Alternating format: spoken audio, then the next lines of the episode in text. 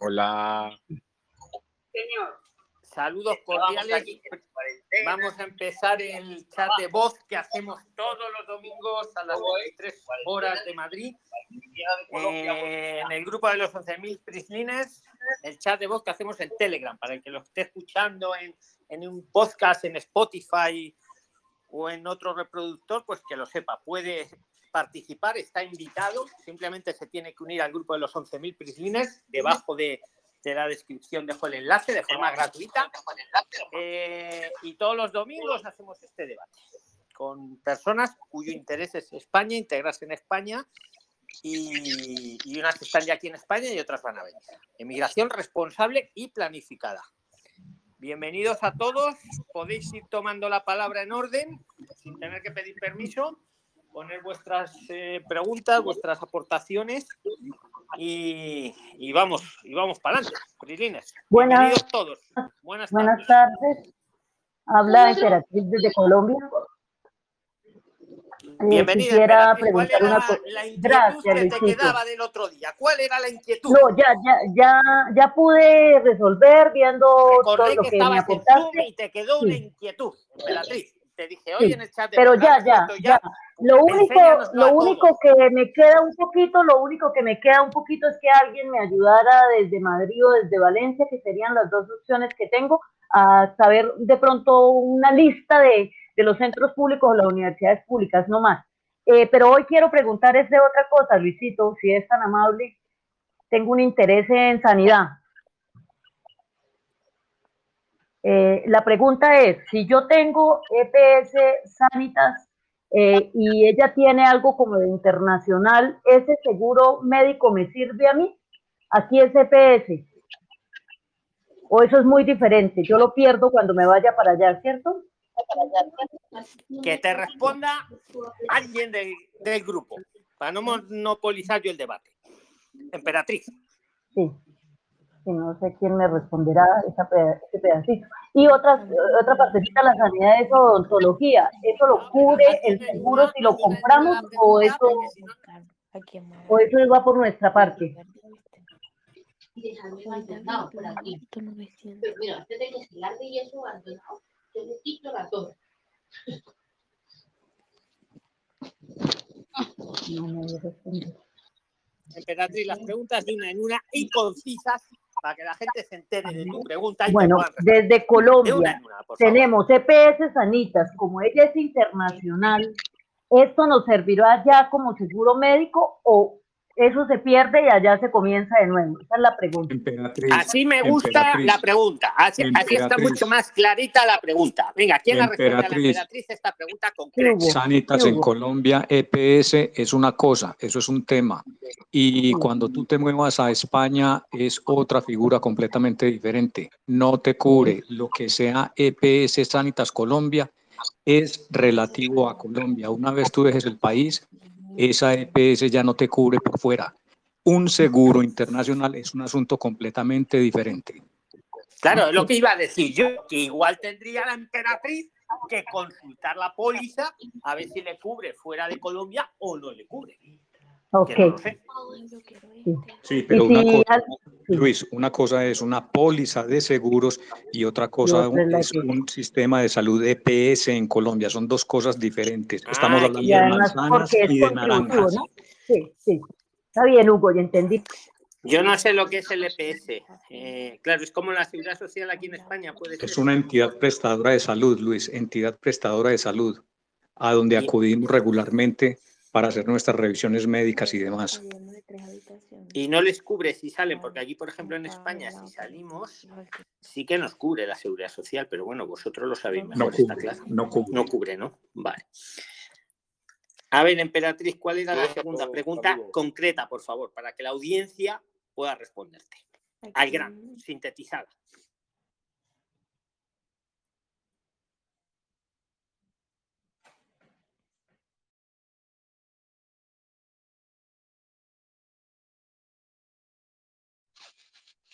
Emperatriz, ¿tienes la segunda pregunta o no? Sí, señor. La odontología la cubre el paquete, el seguro que nosotros compremos para estar allá médico, es eh, ¿es así o es más barato aquí que allá, en Colombia? ¿Es más barato aquí o allá o si lo cubre? O eso depende del tiramos, cuando que compremos. Eh, bueno, te explico.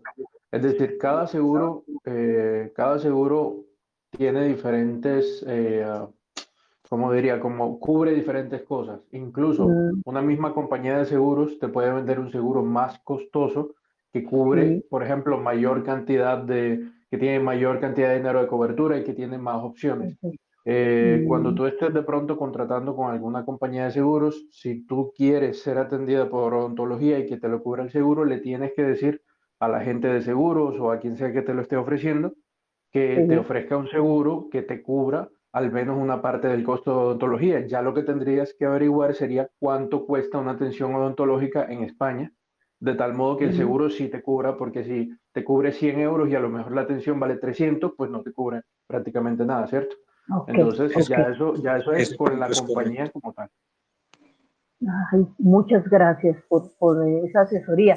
Si no participa alguien, mientras tanto tengo la última de sanidad que es importantísima. Pero concreta, por favor, Emperatriz, sí. no nos perdemos Las personas que tienen tratamientos eh, por psiquiatría o psicología, eh, también entonces ahí entraría, eh, es en la compra del seguro médico, uno poderlo eh, adquirir, ¿cierto, Hugo?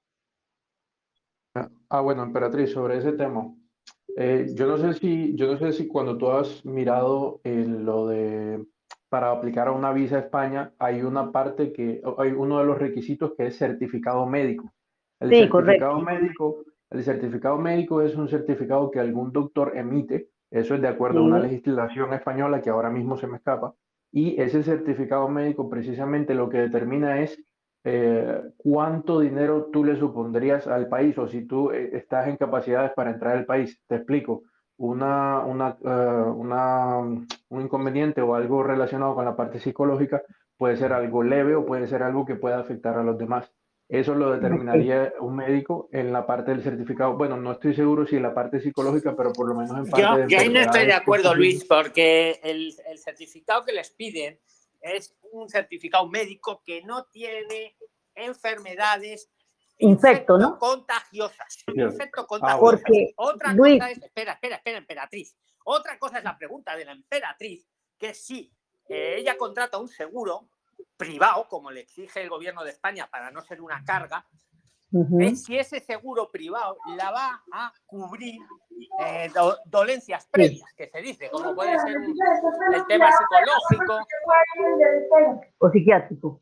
O psiquiátrico, etcétera. Entonces, ¿qué pasa? Que las compañías privadas de seguros, antes de contratar el seguro, te hacen hacer una declaración de salud en la que tú tienes que poner tus dolencias previas.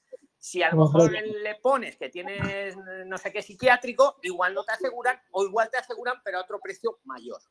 Y claro, tampoco vale engañarles, porque si no, engañas y luego, y luego viene la dolencia, la compañía privada de seguros te va a decir, oiga, usted me dijo, no me dijo que tenía esta dolencia, yo le hice un cuestionario de salud, usted me engañó, por lo tanto no se lo cubro. Correcto. Y, el gobierno de España te va a decir, no, mire, usted ha venido aquí, usted se ha hecho su seguro privado para no ser una carga. Usted me ha dado su certificado de que no tiene enfermedades infectocontagiosas. Otro tipo de enfermedades las puede traer uno, siempre que venga asegurado, claro. Y para que me quede claro, ¿ese seguro se compra en este país o estando allá? Eh, donde, donde quieras, pero te tiene ah, que cubrir en España. Y no sé si tiene que ser una compañía que tiene que ser una compañía que opere en España. ¿Alguien lo sabe? Correcto. Sí, sí, eh, puede ser, puede ser una compañía, es decir, para el momento de, de aplicar una visa, puede ser una compañía que cubra en, a nivel de Europa o a nivel internacional en general. No necesariamente tiene que ser una compañía española. ¿Qué sucede? Que las compañías de España, muchas de ellas, ya están más preparadas para recibir extranjeros y a lo mejor te hagan todo más rápido que de pronto una de otro país, que de pronto pues, te pidan más preguntas y eso. Ok. Emperatriz. sí, señor. Emperatriz. Y con respecto a su pregunta, si es más económico hacer un tratamiento odontológico en Colombia o en España, le recomiendo cien mil veces hacerlo en Colombia, porque en nuestro país, no puedo hablar por Latinoamérica, pero por Colombia, sé que viene personal de Canadá, de Estados Unidos y de Europa a hacerse tratamientos odontológicos en Colombia. Así es que si tiene algún trabajo pendiente, hágalo primero aquí porque sé que es más costoso en el extranjero. Ok, Además- muchas gracias. además, eh, otra cosa, otra cosa con respecto a eso también, eh, en Colombia, muchas veces, por ejemplo, en algunos casos en los cuales a lo mejor no quieren atender y eso, también existe la tutela. Y en Colombia muchas personas consiguen que los atiendan incluso gratis a través de las tutelas. Entonces eso también eh, puede que te salga más fácil hacerlo en Colombia antes de irte. debe partir. Ah, listo. Bueno. Ah, no, todo esto me ha servido mucho porque estoy preparándome, como dicen, haciendo la tarea muy bien. Ah, bueno, si nadie más participa, yo sigo teniendo otros aspectos que tratar. Entonces me callo un ratico a ver. Hola, muy buenas. Hola. Eh, quisiera compartirles mi experiencia viajando desde Guayaquil, escala Ámsterdam, Valencia. Cuéntanos tu experiencia. Ya, este, bueno. Dinos tu pues, nombre primero, por si. Sashenka o Carla o Sashenka, me tiene, estoy registrada en el grupo. Pues adelante, pero el nombre te lo has puesto tú. Cuando registráis en el grupo, vosotros sois los que ponéis el nombre. Sashenka, sí, es que ese es mi segundo nombre y me registro.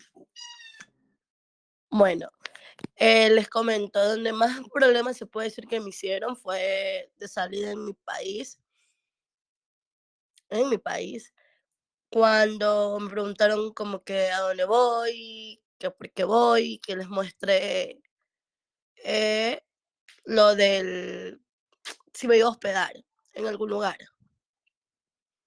donde quién llegaba. Entonces, para eso yo no sabía y no tenía, no tenía el papel, porque eso no me imaginaba que iba a ser así, porque otras personas no me habían dicho que era así. Pero igual les recomiendo que si salen por lo menos de ese país, tengan esos documentos, aunque sea la reserva. Pero por suerte Eso te lo pedían en, en Colombia, al, al No, en de Ecuador. Colombia. en Ecuador. En Ecuador, venías de Ecuador. Vale. Vengo de Ecuador. una pregunta, Shasenka, ¿te pedían la, la reserva pagada o solo con enseñar la reserva? no, no, valía? Ahí voy. Ahí voy. Eh, para esto también me pedían que qué iba a hacer. Y me dice la chica, pero me, necesito con papeles que me demuestre.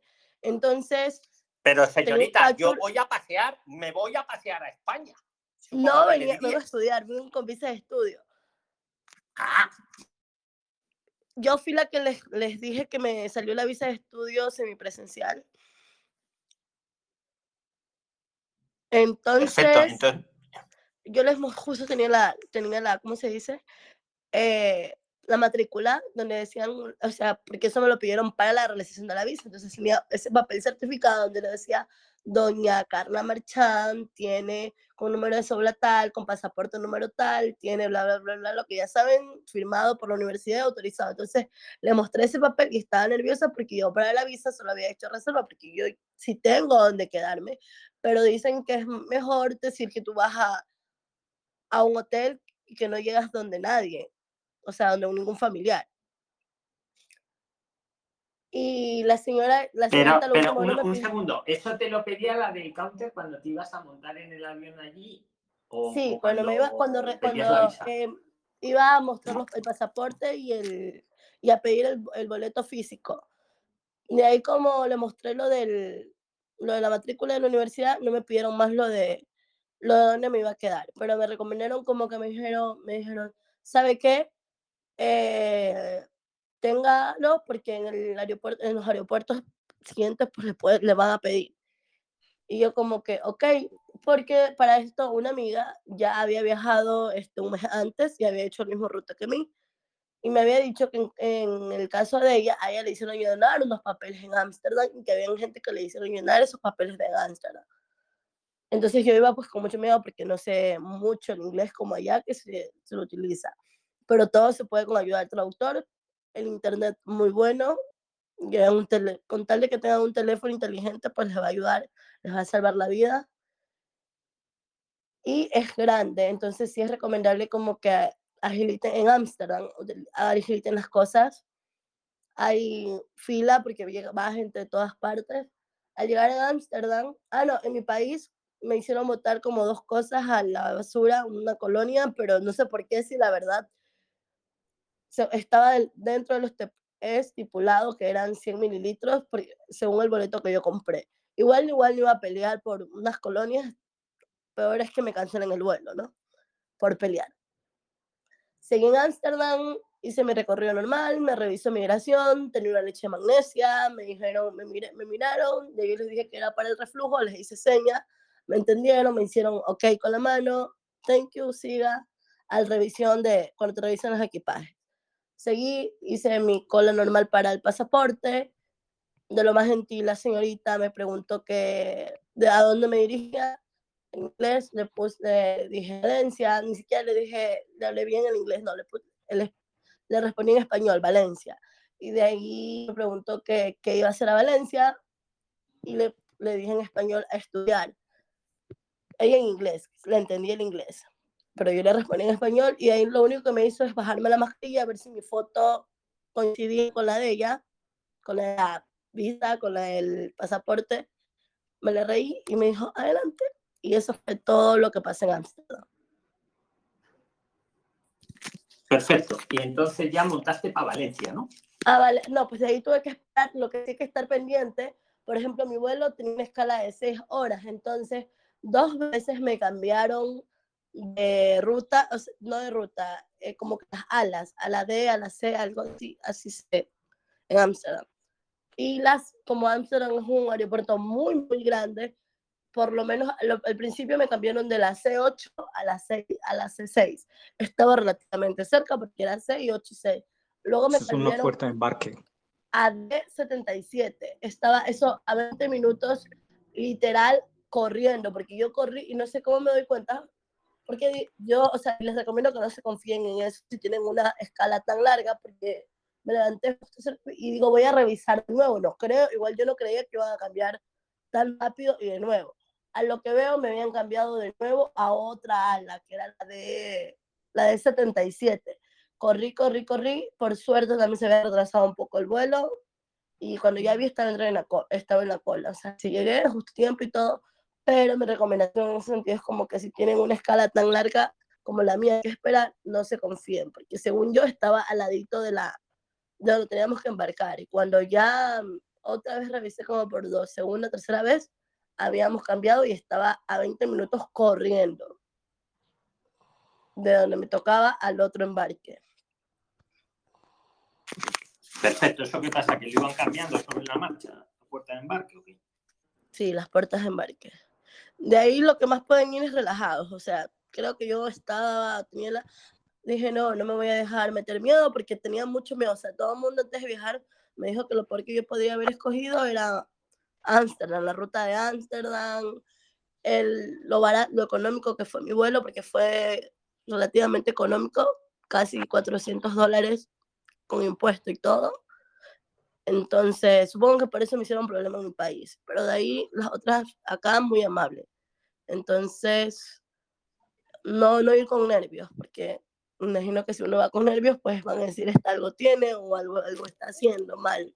Muchos prislines cayeron en ese aeropuerto. Sí, entonces tuve suerte. Entonces.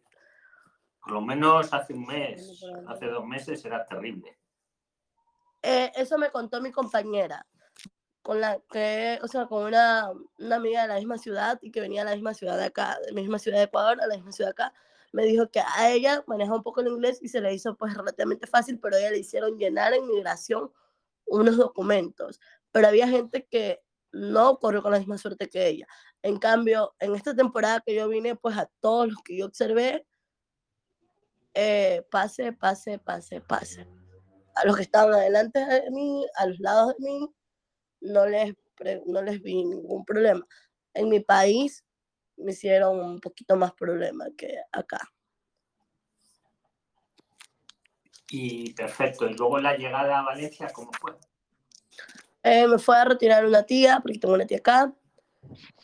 Eh, no me revisaron nada, no me hicieron nada, todo tranquilo. Lo único que me pidieron fue el QR. El QR a entradas, a la salida de mi país y a la entrada de aquí de Valencia. Otra cosa más que casi me pasa en mi país es que yo me iba a hacer la prueba del, del hisopado me, la- me estaban recomendando la gente y no sé por qué recomendárseme el mismo día, pero no, porque ahí claramente dice que tienes que eh, pasar 72 horas 72 horas antes de entrar a un país, o sea, antes de entrar a España.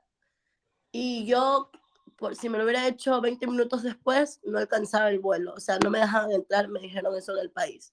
Entonces, mucho cuidado con lo de la QR, eh, con, el pro, con el pro del hisopado, perdón. ¿Y QR? ¿Hiciste los QR? O También solo- hice el QR y lo hice impreso por si acaso, pero nunca utilicé el impreso, sino también tenía en mi teléfono el PDF. Y con el PDF bastó en mi, en mi país y en Valencia, porque en Ámsterdam no me pidieron QR. Es lo que te quería preguntar, si, si hacías un QR para Ámsterdam y otro para Valencia, o o era el mismo. No, solamente hice, no sabía que era el mismo, bueno, ahora que no me hicieron nada. Solo hice un QR para Valencia y en, Valen- y en Ámsterdam no me pidieron QR. Ni me pidieron que muestre hisopado, ni nada. De hecho, en Valencia pude observar, no a mí, que a otras personas les pidieron también la prueba física del hisopado. Si alguien la quiere preguntar algo a Shashenka, Hay otro profesor de creación, ¿quieres añadir algo más, Shashenka? Nada más, eh, me pueden preguntar con confianza el trámite de visa, cómo lo hice en mi país y el viaje. Pues sí, me pueden escribir. felicitarte. Gracias. A ustedes les quiero agradecer porque sí me sirvió mucho este grupo. De hecho, estaba buscando en, en, en, Wax- en YouTube porque los tramitadores no me daban esperanza de venir acá por mi tipo de, de estudio que era semipresencial. ¿Qué te decían los tramitadores? Los tramitadores me decían que tenía que pedir una visa, un tipo de visa con totalmente diferente, que tenía que pagar mucho más dinero, que no sé qué, no sé cuánto, y yo tenía avanzado. Entonces yo, porque nunca pedí tramitador antes, sino yo según la que más sabía y yo dije, no, pues ya había avanzado, no me puedo echar para atrás. Comencé a buscar en YouTube preguntas recurrentes de visa de estudio y me salió este grupo. No tenía Telegram, lo creé solamente para este grupo e informarme.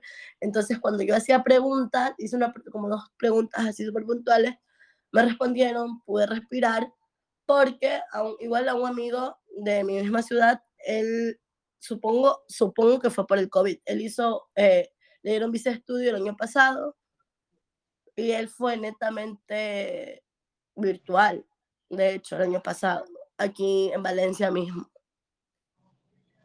Sí, es que todos los que han venido el año pasado, en las cartas de admisión, no, no sé, pondrían que presencial, pero en la práctica, 90% lo han hecho virtual. Estoy de acuerdo Entonces- contigo, Shashenka. He de suponer que en Valencia, o por lo menos existe el patrón de ser más fácil llegar para matricularse, o no sé si aquí en España, sem- sem- semipresencial. O sea, ahorita como que están un poco más flexibles con esto, pero supongo yo que debe ser por el mismo COVID. Sí, así es. Que han Tres bajado la flexibilidad. y llegaste para hacer lo- las prácticas ahorita, ¿cierto, No, Valencia? llegué para estudiar. de- o sea, las, puedo, las podía recibir yo en, aquí, porque te, en la universidad en la que estoy me pide que 15, minu- 15 días antes confirme que voy a ir a, la- a las clases. Tengo que confirmar que voy a asistir a las clases. Entonces, más que las prácticas, porque recién yo entré, tengo un mes recién de clases, entonces llegué acá para hacer, eh, para estudiar normalmente y después hacer las prácticas. O sea, recién inició mi, mi, mi periodo de estudio. Casi, un mes tengo ya. ¿Vacuna, ¿Me podría vacuna preguntar algo? puesta, Shashenka? Ahora, ahora la preguntas. ¿Vienes vacunada o no venías vacunada? Sí, vine con AstraZeneca, AstraZeneca, Astras, no sé cómo algunos le, le han escuchado, con las dos dosis ya puestas. Pero les comento que yo, de hecho, se, ese carnet me- se, me, se me perdió. Tenía, o sea, no me, no, ni siquiera me pidieron como que, que, que muestre que estoy vacunada. En mi país ni ningún país, solamente que tenga el QR, que tenga el QR aquí en, aquí en, en Valencia y en mi país. De ahí en Ámsterdam me pidieron si, estuve, si estaba vacunada, si tengo QR, si tengo hisopado. No, eso no. Y en mi país solo me pidieron hisopado y QR. Aquí también me pidieron hisopado y QR. Nunca me preguntaron de las vacunas, pero sí vengo vacunada. Mejor, porque basta que, o sea, a lo mejor a ti no te preguntaron, pero viene otro por, por- y si le preguntan, ¿vale? Exactamente por las experiencias pasadas, no, igual yo estaba vacunada y tenía el carnet de vacunación, y pero la señorita del aeropuerto me supo decir que este carnet no me servía a nivel internacional porque es un carnet solo nacional.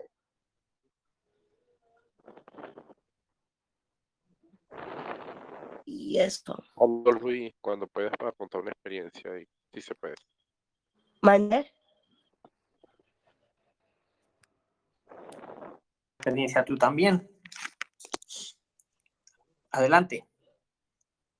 Y si queréis preguntar a Sasenka también, venga. Claro, hol- hol- hola, saludos, ¿cómo estás? Buenas noches para todos los, los compañeros, los amigos. Bueno, tengo el, el día chateando con muchos compañeros del grupo porque tienen inquietudes pues sobre el tema del alquiler aquí en Ávila, el empleo. Yo tengo, bueno, 15 días, como tú sabes, Luis, de que llegué hasta aquí y pude conseguir, eh, conseguir eh, alquiler, bueno, económico dentro de- del rango de lo que conoce todo el mundo. Y bueno, quería orientar eh, a algunas personas que estén interesadas en venir hasta aquí, hasta Ávila y sus pueblos adyacentes, que son muchos, pues, y contar un poco la, la experiencia. Bueno, he estado trabajando, como tú sabes, en tramitando el tema de la, tramitando el tema del asilo y, y, y ya trabajando, bueno, como en, en negro por ahora, pero ya eh, tramitando papeles y, y tengo el alquiler. Ahí le di los datos a unas compañeras del tema por donde se puede alquilar, inclusive desde el país, que se llama Escapada Rural. Escapada Rural se llama, esas son unas personas con las que yo estoy trabajando, que ellos tienen un rango más o menos de 13, 20 casas que ellos las alquilan y ellos, en vista de lo que yo les conté, ahora quieren esa modalidad de alquilarla para eh, periodos largos, pues periodos muy largos, porque ellos normalmente la alquilaban de fin de semana. Entonces, eh, llegué yo, llegaron otros compañeros y ellos vieron la oportunidad de alquilarla. Ahora sí, eh, ya le mandé los datos a unas amigas para que, de aquí del grupo, para que ellos puedan entrar por ahí por escapada rural, ver la posibilidad de alquilar y de tener eh, un espacio donde llegar al entrar aquí a España, que es un tema, para mí era un dolor de cabeza no tenerlo. Y del tema del empleo, bueno, eh, les he estado eh, consultando a los compañeros eh, y explicándoles que es claro, yo he visto muchas oportunidades de empleo aquí en Ávila. Yo estoy en el área de construcción, pero como sabemos todos, aquí tiene mucha demanda para las mujeres que se cuidado de personas mayores y, y todo eso. Obviamente hay que entender que todo eso es con papeles, es con documentos, pero siempre surge la oportunidad para el que viene con fe, con confianza, de que te dan la oportunidad como la tengo yo. Estoy en una empresa, estoy con varias, incluso con el esposo de la alcaldesa de este pueblo, trabajando por ahora, resolviendo en negro hasta que tenga mis papeles. Entonces, bueno, si alguien quiere eh, que responda alguna pregunta o algo, muy encantado estamos de hacerlo. Y esto lo, esto lo hacemos con la intención, como lo he venido diciendo todo el día, de aportar, de aportar un poco de la experiencia que nosotros vivimos y que no se desanimen, mucha fuerza. Yo hace un año estaba en, en Venezuela, un lugar que le dicen Valencia, y desde ahí encontré Prixiles y siempre me dieron mucho ánimo, siempre me dieron mucha fuerza. Yo no tenía ninguna oportunidad, le conté a Luis y quiero contar mi experiencia. Yo tengo familia aquí en España, personas que, bueno, sí, de verdad me dieron la espalda, no hubo ninguna manera de que me apoyaran, de que me orientaran de algo. Yo me desanimé mucho porque, bueno, eh, venía con mis niños, venía con mi esposa y de verdad fue muy fuerte el hecho de que yo no le estaba pidiendo dinero ni nada, pero yo soy una persona trabajadora y traía mis recursos para sobrevivir mientras trabajaba. Pero de verdad, por ese lado me fue muy mal, pero siempre Dios premia la constancia y el esfuerzo y entre, encontré este grupo maravilloso, el cual no me canso de agradecer, pero más que agradecer también quiero aportar, quiero llevar mi experiencia a cada quien que tenga dudas que esté por venir. Con mucho cariño quiero hacerlos, si me lo una pregunta. ¿Estás trabajando en el propio Ávila o en las afueras, en los alrededores de Ávila? En Ávila, estoy en Ávila. Población, ¿Qué población puede tener Ávila? ¿Un aproximado? ¿Es menos de 100 mil, menos de 10 mil, más de 100 mil? Eh, eh, Ávila, capital, eh, alrededor de 7 mil, pero tiene muchos pueblos pequeños como en el que yo estoy, que tiene 120 habitantes, como ese, hay unos 15, 20 pueblos aproximadamente, en lo que yo conozco hasta ahora. Recuerden que tengo 15 días aquí. pues, ¿A cuántos kilómetros, a cuántos kilómetros de Ávila está tu pueblo aproximadamente? Aproximadamente. Siete, a, a siete, Luis, a siete. Ah, entonces está al ladito, qué maravilla. Ahí mismo, ahí mismo. Yo, yo veo las murallas desde aquí, Luis. Yo veo las murallas. 7 kilómetros, vamos, se pueden hacer andando. Una cosa, 300 euros decías que te costaba tu, tu piso de, de varias habitaciones, ¿no? Cinco habitaciones. Luis. De, de cinco, Cinco habitaciones. habitaciones, 300 euros a 7 kilómetros de Ávila. Eso es una maravilla. Sí, sí, sí. Por eso es que no quiero quedarme callado, sino compartir esa experiencia y, y ya le Claro. di el link a las personas para que averigüen. Diles, diles a los de las casas rurales esas que si se quieren venir un día a Zoom, que están invitados. Si quieren ampliar el negocio, yo no les cobro nada ni nada, para darles difusión. Si. Hola, ¿qué tal? Soy Marisa Oye, una desde cosa, Perú. espera, espera, Marisa. em, los que están, cuando está hablando, por ejemplo, ahora Keiple, todos tenemos que estar con el micro sil- silenciado, yo el primero, porque si no soy en ruidos y entonces os tengo que silenciar yo. ¿Vale? Entonces, con el micro silenciado, excepto cuando uno le quiere preguntar algo o quiere aportar algo ahí, se lo activa y luego se vuelve a silenciar. ¿Vale? Ese es el protocolo, porque si estamos aquí, se- Como te decía, Luis, como te decía, entre otras cosas, eh, imagínate la demanda. Yo caí aquí y cuando todo el mundo albañil, es como que si hubiese llegado, no sé, porque había mucha demanda, no hay trabajadores de albañil calificados, no hay trabajadores de muchas cosas, a pesar de que hay empresas, pero entonces las empresas se dan el lujo de rechazar trabajo, de, de posponerlos para dos meses, para tres meses, porque el pueblo es pequeño, pero hay bastante demanda de construcciones. Tú sabes que son pueblos donde las casas son viejas, que requieren reestructuraciones, renovaciones. Yo estoy trabajando ahora mismo en tres sitios que estoy atareado de trabajo, afortunadamente, gracias a Dios, pues por eso le he recomendado a todos los compañeros. Así como este pueblo hay muchos, pero bueno, el que toque que yo tenga que ayudar en esta casa, en esta casa, en este pueblo La Cerrada, que se llama, es Ávila, pero sector La Cerrada. En este pueblo, solamente la persona con que yo trabajo tiene 13 casas así, en ese orden de las que, en las que yo vivo. Eh, tiene 13 casas, pero tiene mucho más. Pero en este pueblo tiene 13 casas, pues. Ese es el fenómeno que se da de que este es un sitio que tiene como mil y pico de viviendas, pero 120 habitantes aproximadamente, porque eh, los habitantes que hay son dueños de muchas casas, muchas casas las han ido comprando por años y las alquilan para, tú sabes que aquí es muy turístico por el tema de las murallas y, y, el, y la zona que es histórica, esto es patrimonio de la humanidad y todo Ávila, pues. Entonces, ese es el tema. Entonces, bueno, abierto a las preguntas, a eh, que no tenga nadie eh, complejo para escribirme al privado o por aquí por Telegram, con mucho gusto, en todo lo que yo pueda orientar, con mucho respeto, con mucho cariño, lo haré y, y en la medida que yo pueda dar fuerza y pueda darle ánimo al que esté decaído para que venga, así lo hicieron conmigo, Luis, el equipo de todos de los Prixiles, y yo, más que agradecer, quiero aportar toda esa experiencia y todo lo que estoy viviendo aquí, que ha sido una bendición de Dios, de verdad. Nadie me puede creer que estoy pagando esa cantidad por una casa, además maravillosa. La- casi todos los cuartos tienen el, baño en su adentro, porque son, como son casas rurales, imagínate, es una maravilla. Entonces, quería compartir la experiencia y abierto a- al que quiera orientación, que quiera hacer preguntas, con mucho gusto, Luis.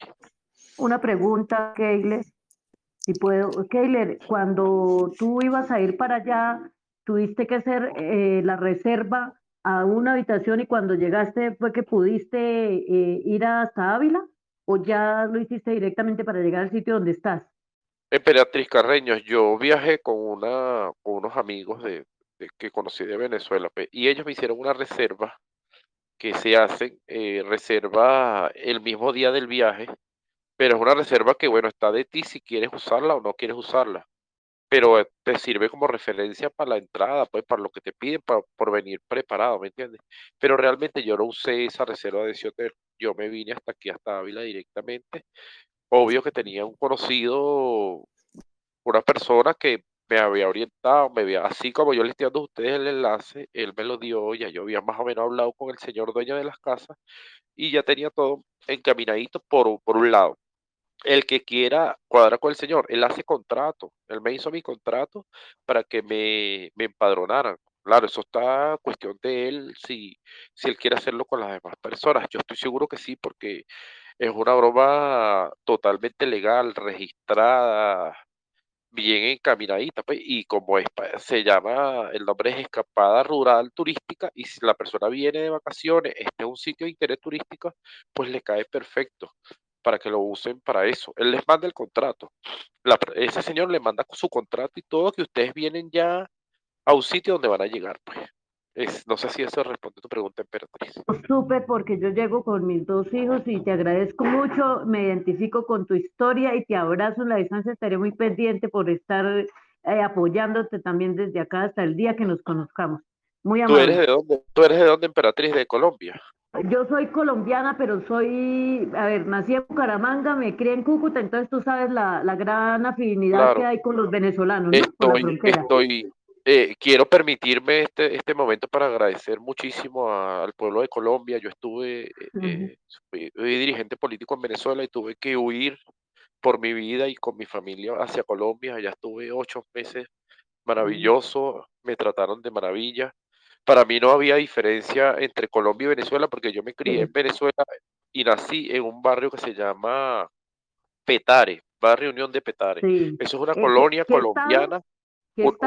Esto es capital, eso es la capital en Venezuela, es la capital. Y eso es una colonia colombiana. Yo antes de escuchar el alma llanera o una música llanera, Ah, sí. escuché vallenato. Entonces, Ay, para mí, eh, para mí, eh, no quiero pasar la oportunidad de agradecer al pueblo colombiano, a su gente maravillosa, por todo lo que hicieron por mí, de resguardar mi vida, de, de permitirme hacer tiempo hasta que me salía mi viaje.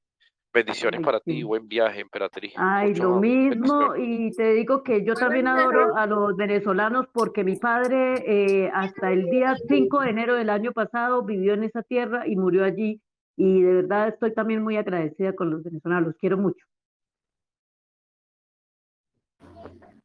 Tardes. Buenas ¿Puedo hacer una, una consulta? No sé cómo están de orden.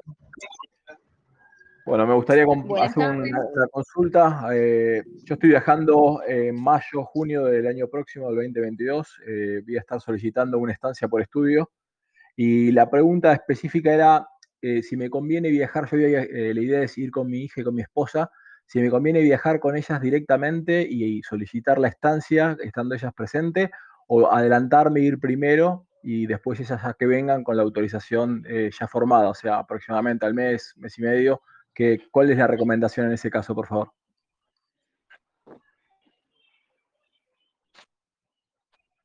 ¿Aló? Gus, si vas a hacer una estancia y te vienes con la, con la familia, no las vas a poder incluir como acompañantes. Entonces es mejor que vengas tú adelante y luego que tengas la resolución favorable con tu tía, haces la solicitud de acompañantes de estancia de estudio. Perfecto, y ya ellas vienen, digamos, de forma de acompañante, de forma legal, no como turistas en este caso. ¿Cómo? No entendí. Disculpa. Ell- Ellas ya cuando ingresarían, ingresarían con, la- con, digamos, con una especie de invitación o de alguna forma como, como acompañantes o, o también entrarían como turistas.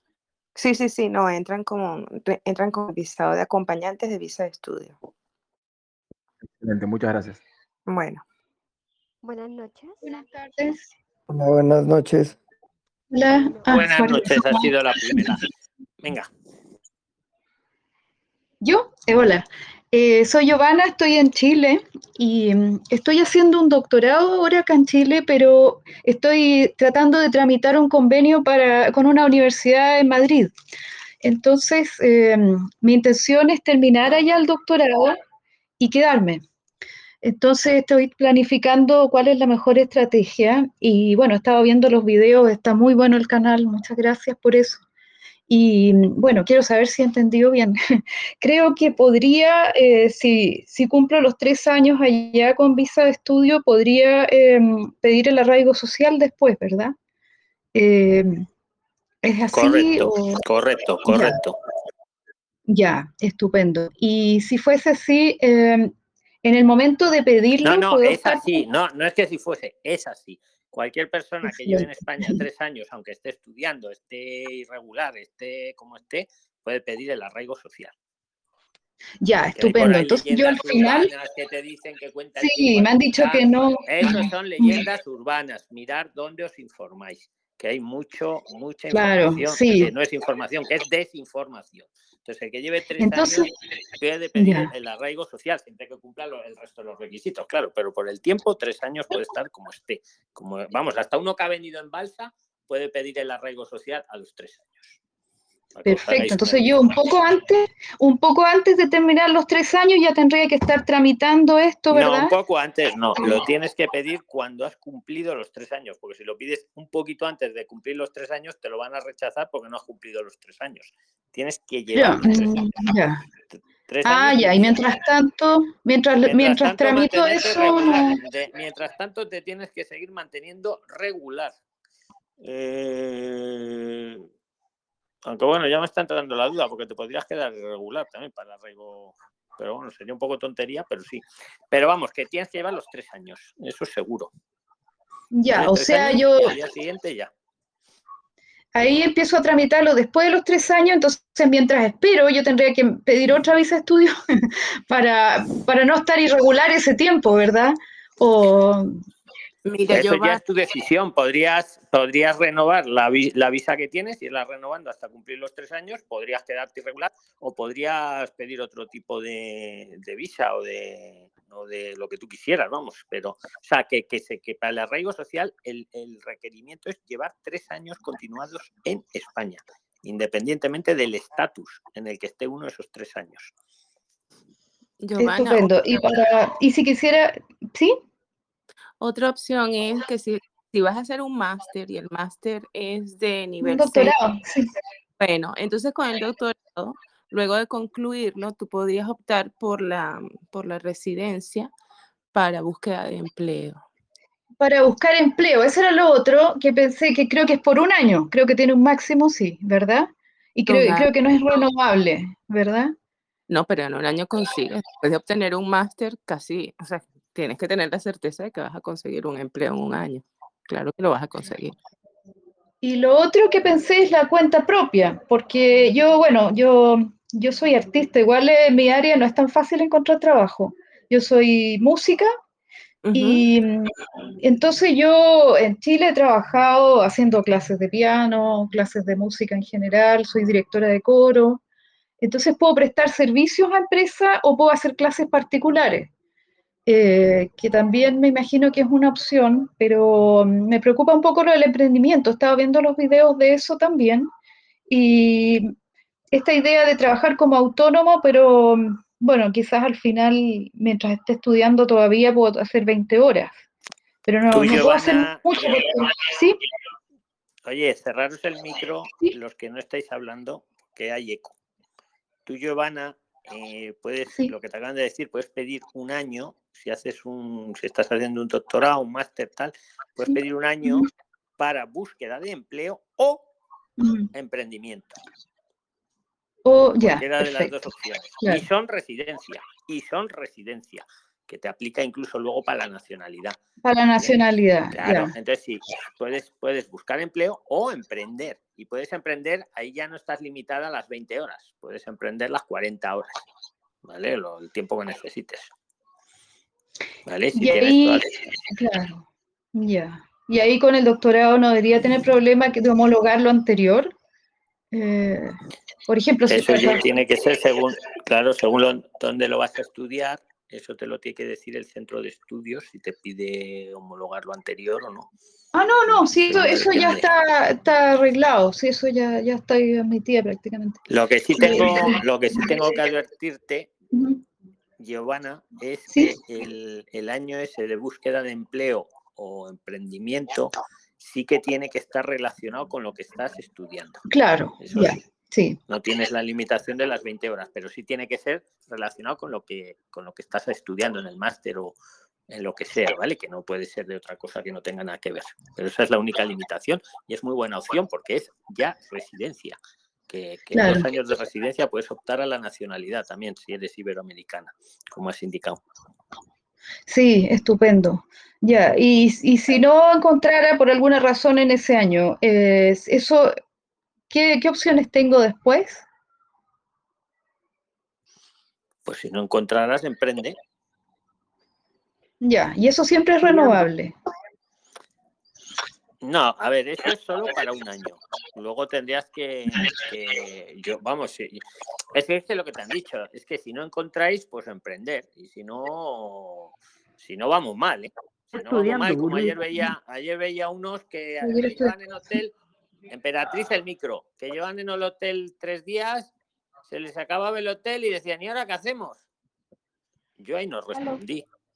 Porque esas personas no se habían ni mirado los vídeos ni habían hecho nada. Se habían, se habían preocupado mucho en montarse en un avión y poco más. Emperatriz, si vienes a España pensando que no vas a encontrar trabajo en un año, malo. Me paro ahí. Ya, o sea, hay con trabajo una, para persona, con una persona que lleva siete o diez días, creo que ha dicho Kepler, y ya está trabajando en siete o quince días que ha dicho. No, recuerdo cuánto ha sido. O sea, el que en un año no encuentre trabajo, que se vea el vídeo de Fátima y que se, Fátima, que- Fátima. y que se vaya a Justo otro esto grupo quería de preguntar sobre robar. el Pásale el contacto de Fátima. Tengo 15 Se vaya con Fátima a ver series y a pedir ayuditas. El que no encuentre en un año trabajo. Perdón, quería Ese no es un pequeña. Ese no es bienvenido aquí. No tiene voluntad. Sí, Sí quería se puede. una pequeña, Hitler ha encontrado una trabajo en pequeña, 15 días. Sí se puede, mi una gente. pequeña aclaración ¿Cómo para el muchacho que preguntó antes. Hay que ir con mente positiva. Hola. Le- Hola, El hola, ánimo perdón. es lo primero. Eso es lo primero, el ánimo. Venga, hay que, que- que tomar la palabra directamente, Que- Prislines. Perdón, eh, muy rapidito. Quería hacer una pequeña aclaración para el muchacho que estuvo preguntando antes sobre lo de los familiares. Es que alcancé a escuchar, pero no alcancé a responder.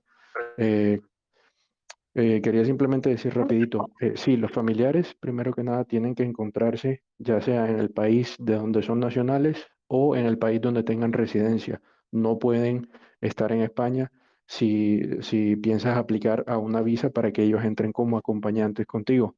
Y otra cosa que también hay que tener en cuenta, eh, los, los acompañantes no tienen, eh, no pueden trabajar legalmente. Entonces, eso para tenerlo en cuenta. Así es correcto. Gracias, Luis. La, la- la- pero- un inciso muy rápido a esto. La única, ahí sería la solución. Si quiere que trabajen los acompañantes, que vengan también ellos con, con- con una visa o con una estancia. Se pidan una estancia. Pero sí, si solo Pero quieren pueden estudiar los acompañantes, eh, Gustavo. Estudiar puede sí, estudiar todo el mundo, Emperatriz. Puede estudiar hasta uno que No, no, pero en balsa. después- Hasta uno que viene en balsa puede estudiar. Otra cosa es que me digáis que puede sacar una visa de estudios o una estancia de estudios. O sea, eh, hay que recordar que para estudiar hay que demostrar lo del IPREM, al igual que también para que vengan como acompañantes hay que también demostrar un porcentaje del IPREM. Entonces, si lo que se quiere es simplemente estudiar por estudiar, que, pero que no hay dinero para el IPREM, el acompañante puede estudiar, claro, pero si ya lo que quiere es una visa de estudios, pues hay que tener en cuenta que hay que tener para lo, de, IPREM, lo del IPREM, pues. Exacto, es que hay que distinguir, Luis, lo que es estudiar. Yo entiendo por estudiar, estudiar y punto, estudiar. Y otra cosa es eh, eh, Estancia tener o una visa. estancia por estudios o una visa de estudios. Ahí sí, ahí me piden el IPREM y, y tal, y el seguro y tal. Ahora, estudiar, uno que está irregular también puede estudiar. Claro, lo que no tiene incluso, puede- incluso se puede estudiar online, se puede estudiar online desde, Exacto. desde su país, sin tener Por que ir a ejemplo, España. ta- exacto, exacto, exactamente. Hablamos de poder estudiar. buenas. Vamos a. Buenas noches. Hola, Adelante, Dylan. podría hacer una pregunta. Sí, mira. eh, primero que todo, muchas gracias. Este grupo ha sido de mucho apoyo para mí. Eh, mañana tengo mi viaje para España y mi pregunta es, lo que pasa es que yo tengo una escala en Francia. Yo hablo inglés y francés, pero por lo que veo, los agentes de migración no tienen mucho, eh, mucho dominio del español. ¿Será que es mejor que les responda todo en español y conciso? Porque presiento que si me pongo a hablar en francés o en inglés, de pronto les doy pie para que me pregunten otras cosas y la verdad soy muy nervioso. Te va a ayudar Entonces, Shashenka. ¿qué me Shashenka, recomiendas? ¿has escuchado cómo Shashenka utilizó el traductor de Google para comunicarse con los agentes de migración en Ámsterdam? La tienes aquí en Eh, la sala, aquí ayúdale que, que mañana viaja, que mañana La viaja verdad, nuestro amigo. Para, no para los agentes de inmigración, para las personas que trabajan, bueno, para las personas de inmigración yo le español, 100% español. Solo les hacía cara de que no hablo inglés, lo único que dije literal, I don't speak English, y sonriendo que no hablo inglés. Eh, me, me hacían preguntas muy, muy, muy sencillas que les entendía. Valencia, no es ni un acento ni nada. eh, me preguntaron si venía a trabajar, estudiar, no sé qué, porque si les entendí, les dije estudiar, nada más. Mis dos res- respuestas, así de sencillas, y dejando en claro que no hablo para nada inglés ni ningún otro idioma que no sea español. Oye, Sí, Dani, perfecto. ¿por qué, Entonces, ahogar- no, a- ahogarse? Perdón, perdón, ¿por qué ahogarse en un vaso de agua? Si dices que hablas francés, vas a hacer escala en Francia, responde en francés. Eso no tiene ningún misterio. ¿Por qué le ponen tanto misterio a eso? Este, una cosa, mi amiga que habla inglés en Ámsterdam me hicieron más preguntas. mm, en mi experiencia. Sí, o sea, eso, eso es lo que me, eso es lo que me preocupa. Realmente, pues yo, yo entiendo y puedo tener una conversación fluida con, pues, con, con cualquier persona que hable inglés o francés, pero me da miedo como que me empiecen a preguntar más cosas. Yo Pues Dylan, realmente como llevo si no todo, supieras todo inglés o en regla. francés. Dylan, Amigo. ah, sabes español y ya está, como hizo Amigo, mira, eh, amigo, yo, por ejemplo, en mi caso, yo vivo en, en, en Ucrania y aquí se habla ucraniano y ruso.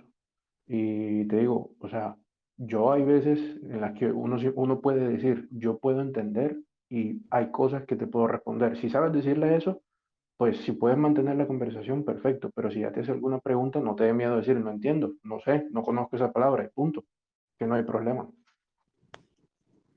El Pero, turista pero no, lo, no tiene la obligación, el turista no tiene la obligación de saber el idioma de, de migración, ni el inglés ni el francés.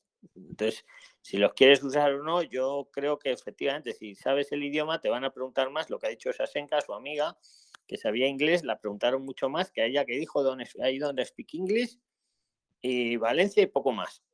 Pero ya esa es la, la decisión tuya, Dylan, ¿vale? Pero que sepas que no tienes la obligación de, de conocer el idioma.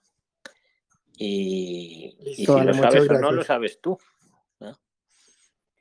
Sí, dale. Espero que me vaya muy bien mañana. Claro. Mucha suerte, Buen Dylan. viaje, buen viaje, hermano. Un abrazo y bendiciones para ti.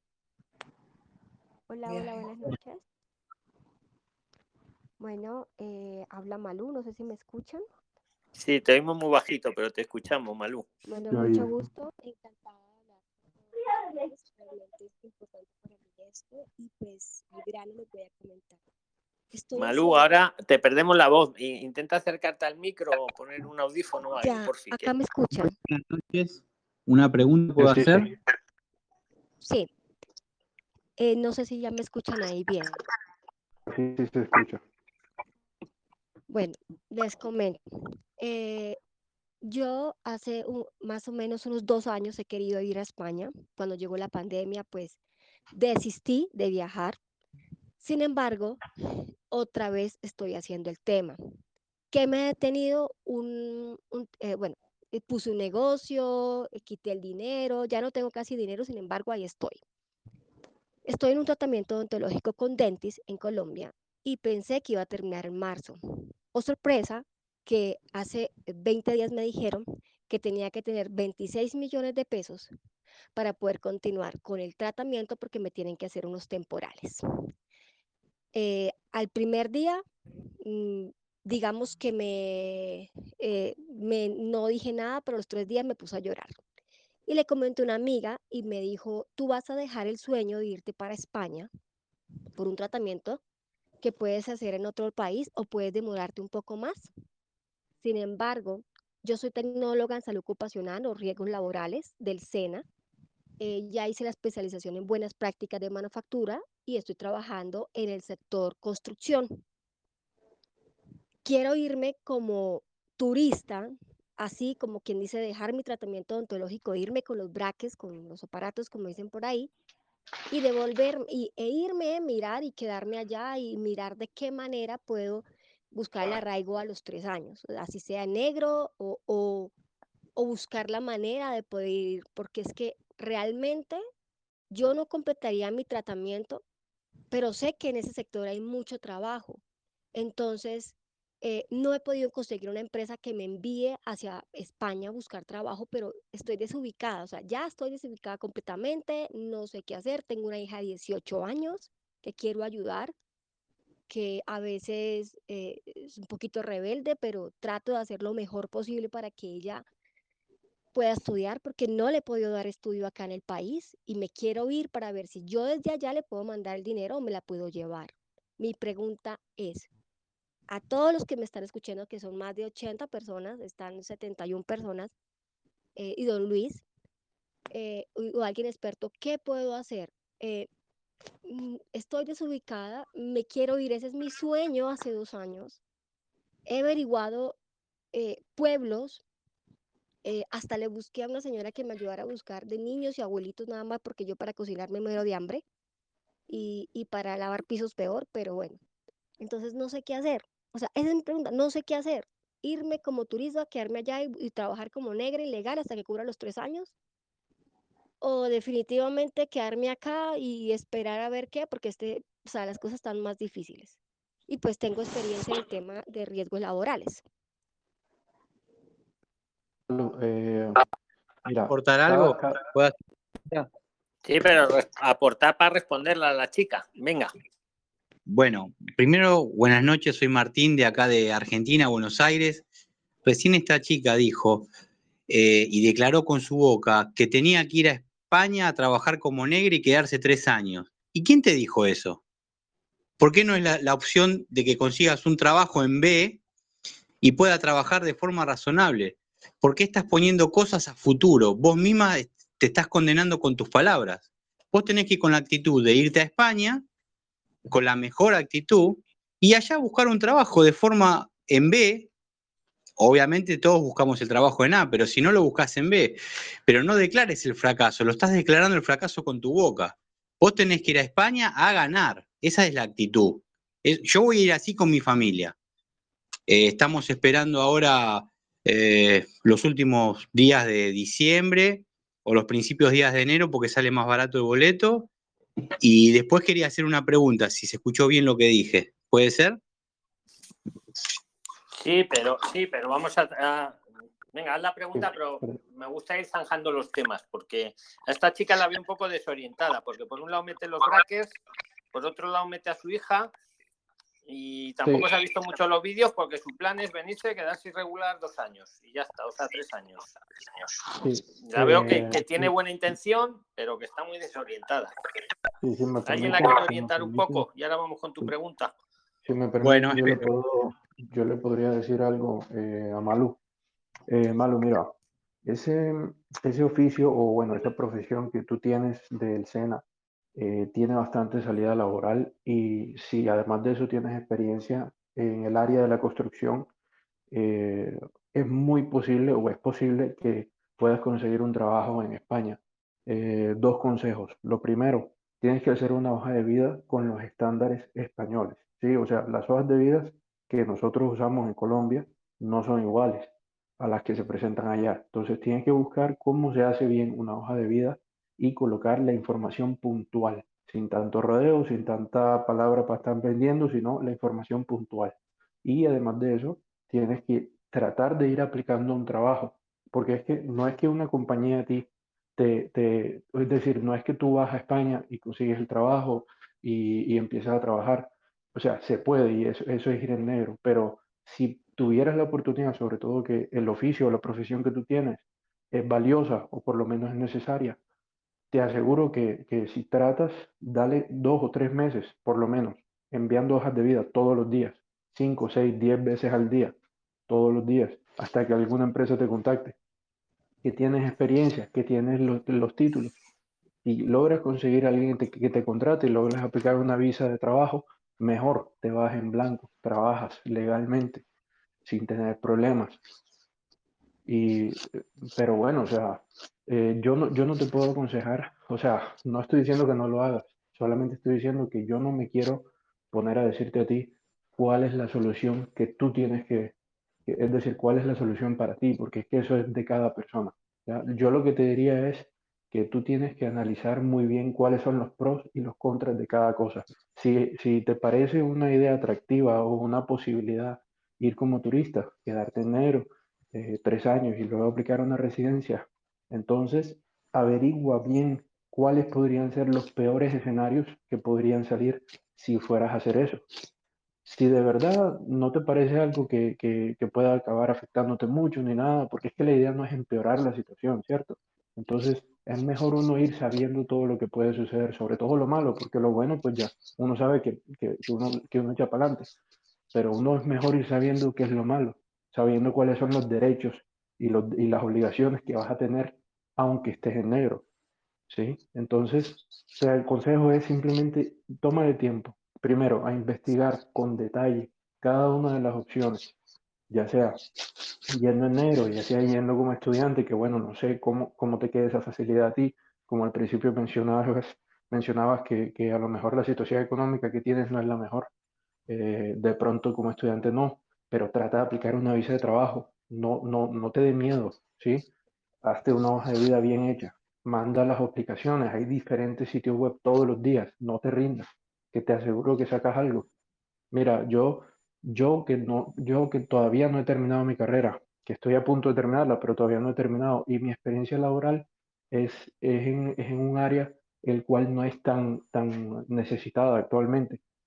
Y yo estoy enviando hojas de vida, aunque yo, aunque yo sé muy bien que voy a aplicar por una estancia de estudio, pero estoy enviando hojas de vida por si acaso. ¿Quién quita que a alguien le interese? Entonces no te rindas, manda hojas de vida mientras vas averiguando todo eso. Y si a fin de cuentas decides irte, eh, de- pues como turista y quedarte allá, eh, pues de largo, con Dios, ¿sí? Con fe, pero, pero no tengas miedo, ¿sí? Que todo va a salir bien. Quiero agradecer a la primera persona que me dijo que pues que positivo y tienes toda la razón. Tal vez son primero los nervios eh, y dos, eh, también dicen es la confusión que se crea dentro de mí cuando uno va a hablar las palabras, va a decir algunas cosas.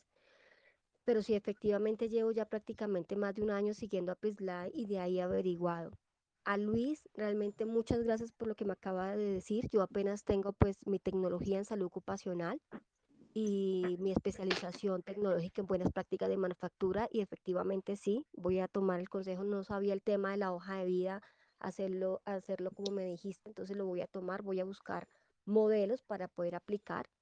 Trabajo en una empresa acá como eh, inspectora de seguridad salud del trabajo o salud ocupacional en el riesgo en el sector construcción y trabajo con una empresa que se llama Castellón que, que eh, importa productos de Grisoro que está en España, en Islas Canarias, y también estaba fijando a ver si de pronto por ahí podía irme.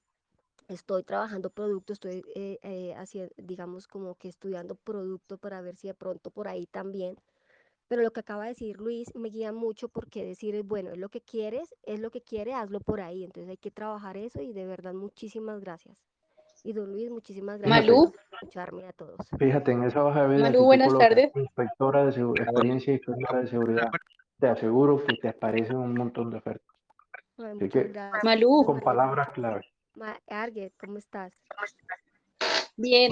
Malú, pues mira, eh, digamos, escuchando lo que tú dices, eh, digamos que, ¿qué sería lo que yo haría, no? Pero como dice el compañero anterior, eh, pues cada quien es que hace el análisis y define. Pero pues de todas maneras tú ya tienes un estudio que está dentro de los rangos de los estudios medios superiores. Entonces, digamos, ¿qué sentido tiene que te vayas a inicialmente a dejar de practicar lo que has estudiado? Lo que yo haría sería, me conseguiría un curso corto, pues obviamente tendrías que analizarlo de los recursos económicos y demás, pero me cons- conseguiría un curso corto que me, un curso, perdón, que no corto, sino un curso que me dé em, para poder hacer prácticas profesionales allá. ¿Con qué objetivo? Con el objetivo de que estés legal, o sea, de que tenga permiso que te permitan trabajar en B y adicionalmente a eso, que tengas experiencia en lo que tú estudiaste, porque finalmente eso cuenta mucho. No conozco mucho lo, el trabajo que tú haces, pero pues de todas maneras todos los, los empleos profesionales o de educación media tienen mucho más valor cuando se, cuando se practican de manera constante y la experiencia reciente. Entonces yo haría un curso que tenga que ver relacionado a lo que tú estudiaste, mm, buscaría que tuviera prácticas para tener experiencia ya en empresa española allá y pues igual el tiempo, ya ahí te quedaría más fácil buscar a alguien que te contrate si te das a conocer en el medio que tú eres profesional. Pues sería lo que yo haría, ¿no? Ay, muchas gracias. ¿Puedo hacer una pregunta? Hola. Martín. sí. Martín, sí. Quería hacer, quería hacer una pregunta en concreto, mire. Yo soy el chico que habló recién, este, y yo digo que uno tiene que ir con la cabeza de ganar, y tiene que ir con la cabeza a no volver. Y nosotros, por lo menos lo que veo yo de afuera, que somos un grupo grande, la mayoría somos de Latinoamérica. ¿Cuál es, qué es una de las cosas comunes que tiene Latinoamérica? Que la mayoría de estaríamos acá en Latinoamérica está acostumbrado a, trabajar en B. Y para nosotros ahora eh, trabajar en B en otro país tampoco sería algo malo, sino algo bueno. Obvio que uno va a hacer lo posible por hacer todo lo correcto. Yo, por ejemplo, le cuento mi... mi tengo visto más de 120 videos de Prisline, los vi todos. Y yo me voy a pedir un curso largo de más de seis meses y un día. Voy a llevar el IPREM, voy a viajar con mi familia, que somos cuatro, pero al margen de eso, entre que me salen los papeles, yo soy chofer de colectivos, de, colectivos de ómnibus acá, y mi esposa es profesora de matemática. Pero vamos con todo. La, la parte de que nos va a ir mal o el fracaso, nosotros esa hoja de nuestra vida la arrancamos. Nosotros vamos para ganar. Somos gente honesta y somos gente de trabajo. Y gracias a Dios sabemos hacer muchas cosas, no nada más la conducción. En un negocio de venta para ayudar a alguien. Pero yo digo, eh, lo peor que puede tener una persona es tener miedo o duda. Yo soy creyente aparte. Y a Pedro, cuando se hundió en el agua, cuando Pedro se hunde, lo que lo hunde es la duda. Estoy hablando del Pedro bíblico. Porque él dudó. Vos tenés que ir a España a ganar, sin porque esa es la actitud correcta. Y es muy difícil que una persona te contrate sin verte, para no, para no ser más extenso y que todos puedan hablar. Pararse adelante de tu empleador, hablar y que te mire y que te vea seguro y decidido, es garantía eso. ¿Cómo te va a contratar una persona que no te vio, que no sabe ni cómo sos vos? Eh, tenés que ser muy, muy, muy calificado para que te hagan un contrato. Y después otra estadística que yo veo. La mayoría de las personas que emigra a Europa, casi todos entramos como turistas y después hacemos los papeles de a poco. Algunos pueden hacer los papeles más rápido que otros, pero la mayoría que entra, entra como turista. Yo tengo muchos eh, amigos argentinos, en realidad son tres, y los tres entraron como turistas y hace años que están en España y les está yendo perfectamente bien.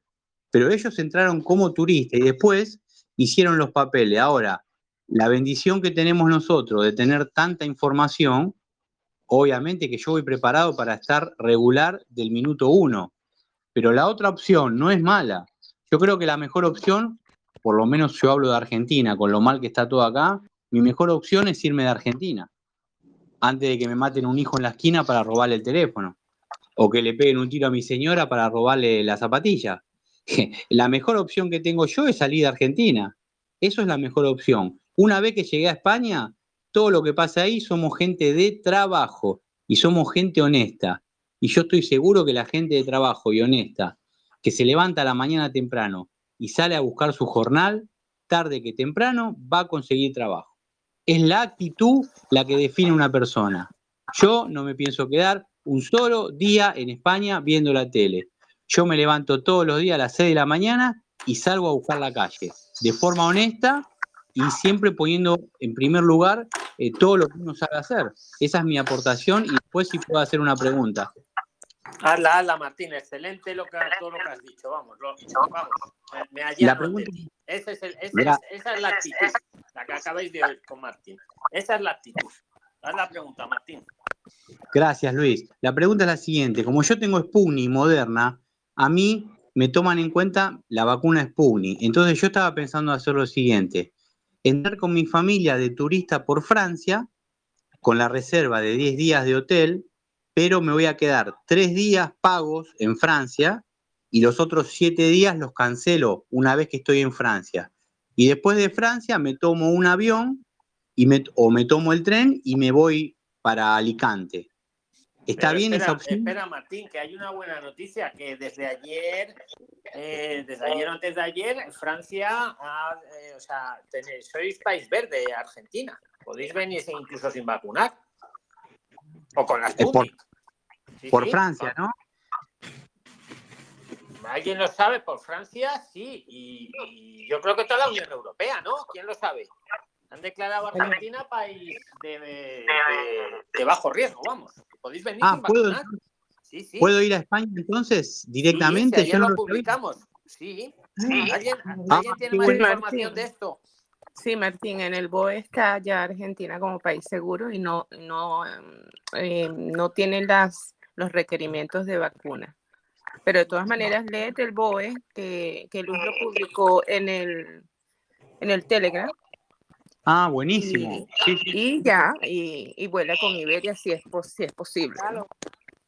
Ah, y sabes que me confirmás, me confirmás algo que un compañero mío, yo soy chofer profesional de colectivo, un compañero mío viajó y se fue por Iberia y le salió 109 mil pesos el pasaje. Y la verdad que me dio muy buenas referencias y lo que vos me decís eh, me confirma más lo que él hizo. Así que voy a viajar por Iberia. Qué buena noticia me dan, la verdad que se los agradezco mucho. Don Luis, sos Luis. un campeón, sos un campeón, Luis, te felicito lo que No, haces. sois todos un campeón. Esto lo pusisteis ayer los de Argentina y os, eh, os- os pusimos ahí. yo, yo tengo una pregunta, con sin Hola, señor Luis, ¿cómo podéis venir está? todos los de Argentina directamente. Gracias, gracias Luis, Luis, dijo ¿cómo acá los Un saludo, Martín. Y esa es la actitud.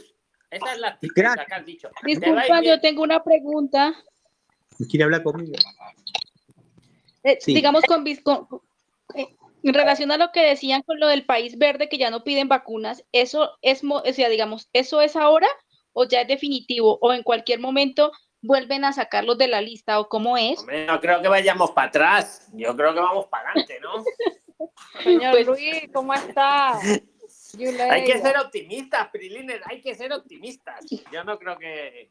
Yo creo que vamos para adelante. Don Luis, don. Luis, yo quiero, yo quiero hablar yo que también con su merced.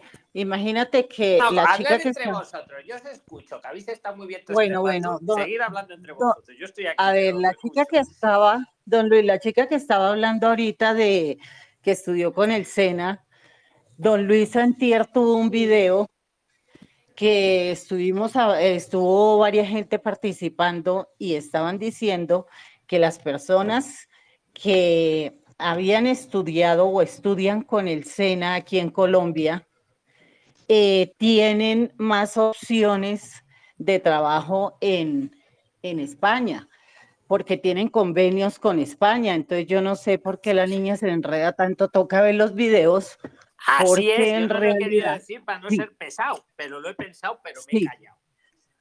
Pero don Luis lo dijo en un video hace dos días, estábamos hablando, estaban hablando con, con don Oscar y todos estaban hablando sobre ese tema de el SENA, que yo no sé por qué la chica se enreda tanto, es ver los videos y ahí se da cuenta que ella sí tiene opción de ir a trabajar y no envolverse en un vasito de agua porque se ahoga y tienen más oportunidades ellos que un, yo creo que un profesional. Entonces, también para que la, la chica vea el tema del video y así se empapa de que ellos tienen más opciones que otros. Gracias, señora Rosa. Muchas gracias Sí. por lo que me acaba de decir. No hay videos. que Y adelante, muñeca, adelante porque todos queremos irnos para allá y trabajar entonces. Y a la niña también, su merced la pone a hacer algo, mija. Ya está grandecita. Sí, Sí, señora. es una situación bastante difícil, un poco complicada la cual les está pasando y eso ha hecho también, ahorita pensando en lo que me decía anteriormente el señor, que hablaba sobre que a veces, tú acabas de decir una palabra, nos ahogamos en un vaso de agua. Sí. Y realmente estamos, estoy ahorita hace mm, otra vez mes, un mes ahogada en un vaso de agua porque han- están pasando circunstancias por mi vida, entre ellas a mi hija, de las cuales las quiero sacar. Sí, muñeca. Sáquela de, esa, de esas cosas y póngala a estudiar allá que ella pueda hacer cursos de belleza o lo que sea, pero póngala a hacer Aló. algo, mami. Aló. Hola, buenas noches. Eh, perdón, quería hacer una pregunta a, si es posible, a las personas que están en España. Eh, yo estoy en Venezuela, planeo ir en febrero del año que viene, Dios mediante. Quería saber si es buena época. eh, ya yo vi un video de Don Luis donde para los colegios, tengo un hijo de seis años, tengo entendido que no es buena época, pero pues antes no quiero irme por el, tema del, del invierno, que no quiero agarrar el invierno fuerte. Entonces estaba pensando irme a finales de febrero, pero me preocupa eh, el tema del colegio para mi hijo, eh, que tiene seis años, si es posible conseguirle, aunque sea en un, con- en un concertado cupo o algo así, si no sé si alguien sepa al respecto. Escucha, el colegio lo vais a tener sí o sí, aunque vengáis, si os fijasteis lo que dijimos en el vídeo, aunque vengáis fuera de, de fecha, por así decirlo, al niño no le dejan sin escolarizar. Y no necesariamente tiene que ser concertado. Puede ser concertado o puede ser público, ¿vale? Pero nadie, nadie se queda sin escolarizar. Aunque venga en febrero o venga en marzo y ya, ya las clases vayan a terminar, nadie se queda sin escolarizar. Señor Sobre todo nos Luis, referíamos. yo quiero hablar. Espera, nos referíamos a los que los que queréis estudiar gratis, los que queréis una visa, una estancia por estudios y no tenéis recursos para gastaros ahí en un curso, pues lo que os decía el profesor Pedro era que vinierais para mayo, para principios de mayo vendría yo, estar aquí en mayo, para hacer las matrículas gratis de la ESA. Entonces ahí podéis sacar una estancia que os cuesta 40 euros todo el año, nos decía, un seguro y poco más. Y, y ahí, te- ahí tienes una manera de estar regulares y a la vez podéis trabajar y no os cuesta el curso, os cuesta, vamos, casi es simbólico. ¿Vale? Pero para el niño, Yuleida, no te preocupes, que aunque venga, hombre, siempre es mejor empezar el cole al principio. Ahí sí estoy de acuerdo contigo. Pero si vienes ya con las clases eh, a la mitad o sí o sí va el cole igual, ¿eh? Eso que. Yo que puedo quede. hablar, señor Luis. Adelante, Señor adelante. Luis. Ah, ¿cómo ok, está? muchas gracias. Señor Luis, es Yuleida, ¿se acuerda de mí? Sí, adelante, Yuleida adelante, Parra. Yuleida. Eh, yo soy, eh, yo soy en República Dominicana. Eh, quiero irme. Yo compré un boleto de antes de la pandemia y bueno, mi cuento es muy largo, no puedo decirlo todo. Y ya tengo mi boleto para enero con mi esposo, yo me casé. Y entonces, yo lo que quería saber, si los que están en España, eh, la parte de barbería, porque mi esposo es barbero, a ver cómo, cómo le funciona a él, si él llegando puede conseguir un trabajo en esa parte de barbería y se lo dan sin ningún tipo de problema o tiene que tener un papel o qué sé yo. ¿Quién me puede decir algo de eso? Yo te puedo decir que a mí cada vez que me cortan el pelo me cobran 12 euros y, y aquí a todo el tema de peluquería no le falta el trabajo. De barbería, barbería. De 12 barbería, euros. sí, peluquería. Le, 50.000, le sí. llamamos peluquería para hombres. aquí. O sea, que él busca trabajo rápido. 12 en euros. Dile a parte. tu marido que puede cobrar 12 euros por corte de pelo. Y ahí ¿En serio? O sea, que Y le dan trabajo de una vez en esa parte. Para aportarle a Yuleida, Yuleida, lo que Dime, es dime. trabajo manual en Europa, todo el mundo tiene trabajo, el que es electricista, el que es plomero, el que es barbero, el barbero lo buscan. Eh, lo que tú le puedes decir a él que si él hizo su curso aquí de barbería, que lleve su diploma apostillado en relaciones exteriores y todo eso. Ok, buen consejo. Que Gracias. con eso le dan el empleo en cualquier sitio. Eso es lo que él necesita, lo demás es monticultura. Y trabajo seguro tiene, porque no- lo que más se buscan son barberos. Y si es dominicano, allá en la zona donde es dominicano, le dan trabajo súper Sí, yo he escuchado que los dominicanos son buenos cortando pelo. Por eso mismo, tienen muy buena fama de que son buenos cortando pelo, eh, el pelo, y en cualquier lado tienen trabajo. si se va a Estados Unidos es lo mismo, igualito. Hasta de su casa trabaja. Estoy de acuerdo con ellos. Buenas noches, ¿puedo hacer una consulta? ¿Puedo ¿Viste participar? Adelante, Gracias, Dolly, que ha gracias. sido la primera. Gracias, Yuleida, y enhorabuena por el matrimonio. Nos vas contando cuando vengas. Buenas noches, muchas gracias, eh, señor Luis, y a todos muy amables. Dolly, acércate al micro, que antes se te ha oído bien, pero ahora sí te oye un poco bajo. Ah, ya, ahora sí, ¿me escuchan bien? Ahora, sí. bien. Sí, ahora sí. Eh, muchas, muchas gracias. Eh, por favor, lo que quiero consultar es con el tema de, de los estudios, eh, como yo me tengo la expectativa de ir eh, yo con mis dos hijos, mis dos hijos están en, eh, uno es bachiller y otro está en- estudiando una carrera universitaria, eh, estudia ingeniería comercial, pero mm, aún le falta un tiempo para concluir. Y la pregunta, perdón, es para si llevar los documentos eh, apostillados de Bolivia para allá a hacer una FP, que ayer vi un video donde, o, bueno, en estos días que he visto tantos videos, eh, ah, explicaron de una fp.es, creo que es una página para buscar em, estudios eh, de forma pública. La pregunta mía Sí, es la, si la, para... inciso que la digo, Dolly, es todo FP, todo FP.es, junto, ¿eh? Ah. todo FP. Sí, Todo todo fp.es. FP.es. Ahí podéis buscar centros públicos de, de formación profesional en España. Excelente. Y un favor, eh, para esto eh, tendría que llevar el título de bachiller apostillado de Bolivia, ¿correcto? Y para esto también eh, tendrían que eh, rendir algún examen para solicitar esta, mm, esta plaza de estudio en, esta, en estos institutos de formación o directamente eh, tendrían que eh, aplicar eh, solo con el requisito del título de bachiller apostillado. Me gustaría que me orienten, por favor, muy amables. Venga, ¿quién la orienta? Prilines.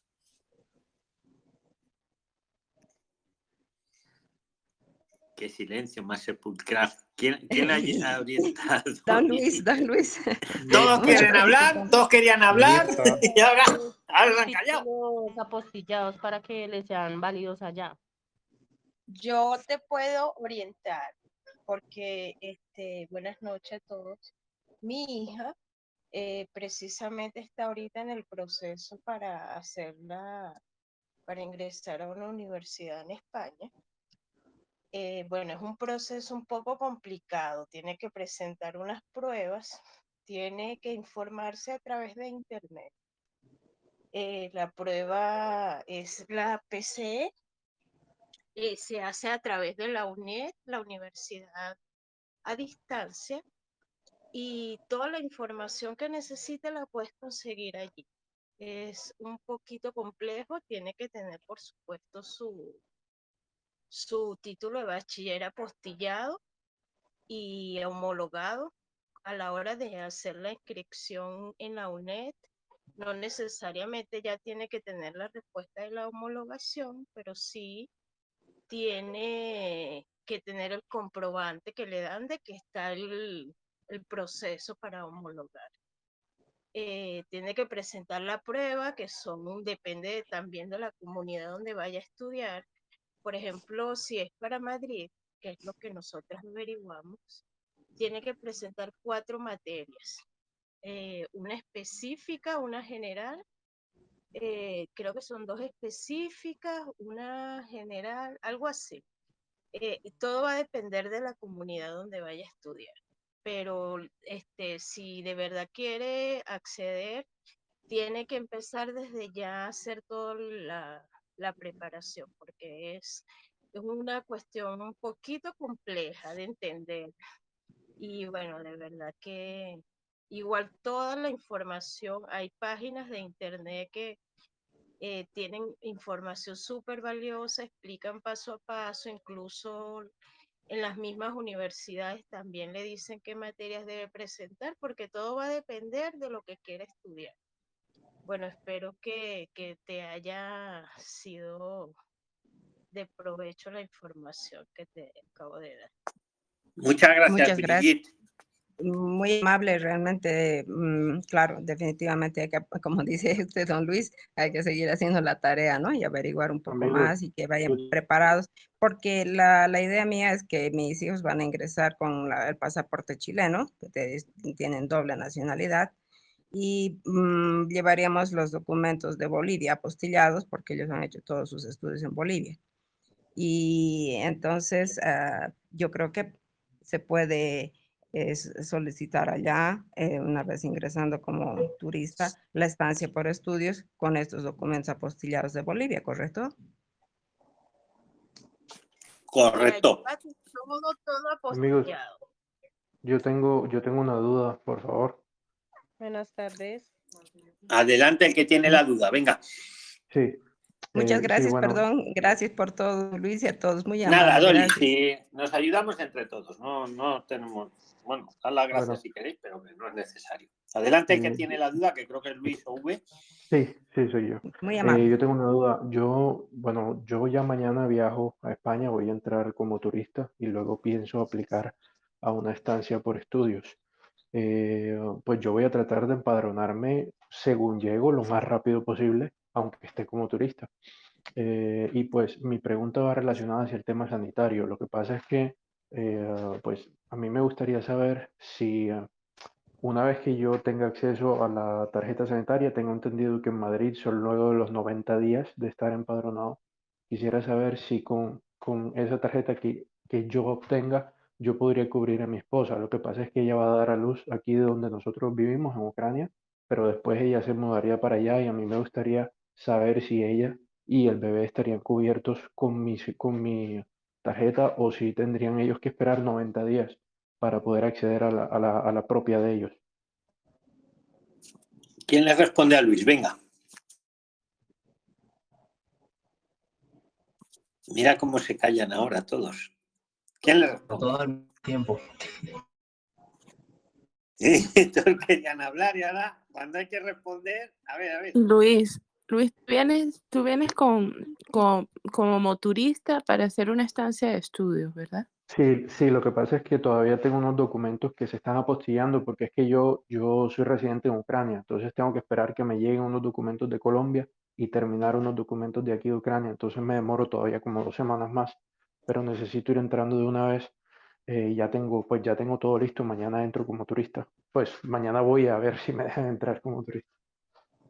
No, sí te van a dejar entrar. Ahora bien, yo te voy a, desde mi desde mi experiencia, este, para, para la estancia, si vas a regularizarte como con estancia de estudio, deberás tener un, un seguro privado para la primera solicitud de estancia. Ahora bien, yo llegué con visado y yo me acerqué a mi centro de salud y fue lo primero que me preguntaron, si tenía seguro privado.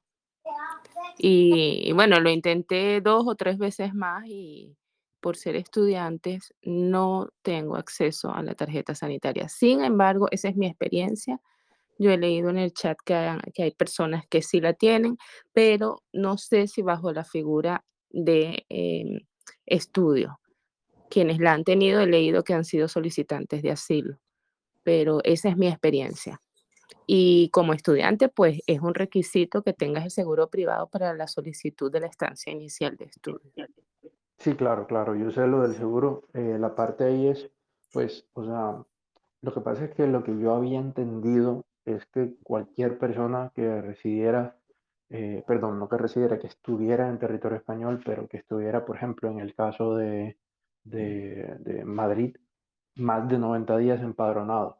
Era que cuando, cuando como que se podría tener acceso, pero es que no estoy seguro, o sea, no me preocupa tanto la parte que sea por mí, sino más que todo por mi mujer, porque ella pues viene recién eh, parida, incluso hemos hablado a ver si ella vendría, bueno, a ver si ella iría a dar a luz allá, pero creo que lo más probable sería que ella más bien vaya después de que el bebé nazca, todavía no sabemos.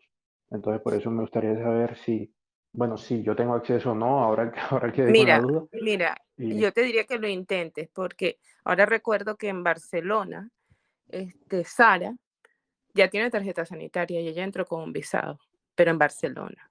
Aquí en Madrid a mí se me dificultó, pero es que cada comunidad lo, man- lo maneja de manera diversa.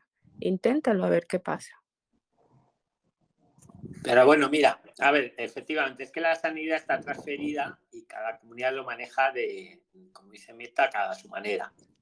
Madrid es de las más estrictas, porque dice, oye, si usted está como estudiante, tiene un seguro privado, pues que la atienda el seguro. Pero también os digo otra, otro camino para conseguir la sanidad pública. Aunque, insisto, lo que ha dicho ella es correcto. Cada comunidad depende. Es si tú tienes la, el seguro, vale, pero vienes con esta, pero te pones a trabajar en tus 20 horas, ahí ya sí tienes derecho a la seguridad social. Aparte del seguro privado que tengas. Aparte de si estás en Madrid o donde estés. ¿Vale? Ese, ese, ese es un camino. ¿Vale? Otro camino, lo que ha dicho Mirta. Efectivamente, Sara Corrales cuando hable con ella se lo voy a preguntar cómo lo ha hecho, porque ella ha venido con la estancia. No, vamos a lo que lo haya hecho por trabajo. Ella lo, ella lo tiene también, lo de la seguridad social lo ha conseguido. Y la tercera cuestión que te digo, no te preocupes, que aquí no deja, aquí si una mujer está embarazada y va a tener el niño, la atienden, la atienden. En toda España. Sí o sí.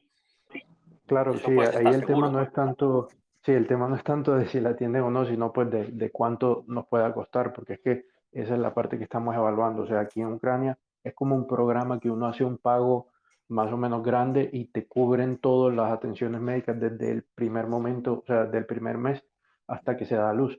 Pero, pero bueno, nosotros hemos hecho parte de ese pago acá porque pensamos dar a luz acá, pero debido a que yo me voy a ir, no sabemos si de pronto salga mejor que ella dé a luz allá aunque no ella, ninguna ella ventaja. ¿Cómo va a venir? ¿En qué estatus te la vas a traer a Eh, ella? de acompañante, de acompañante de estudiante. Yo iría con una, un- o sea, yo aplicaría una estancia de estudios por un año y, eh, eh, y pues ella iría como acompañante.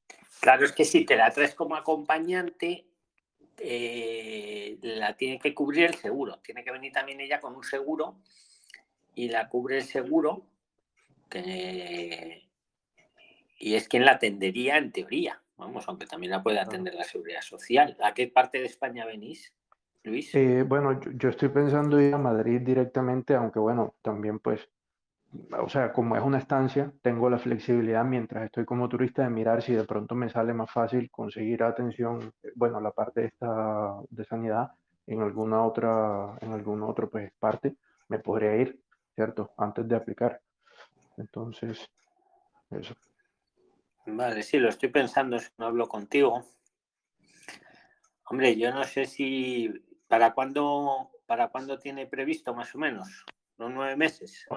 Sí, ella, eh, bueno, se supone que da luz entre el 20 y el 25 de marzo. Entonces tenemos por ahí como cuatro, cuatro meses, cinco. Pues, hombre, si, si la, y, y sí o sí luego va a venir como acompañante, ¿no? Claro, Con sí, sí, o sea, si da, si da luz, si da luz aquí en Ucrania, pues ya luego ella Mira, eh, ve- vendría digo. junto con el bebé como acompañante. Y ahí tendrá que tener un seguro también de salud.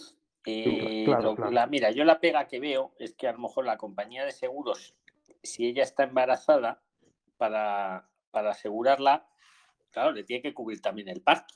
Y no sé si a ellos ponen una sobreprima.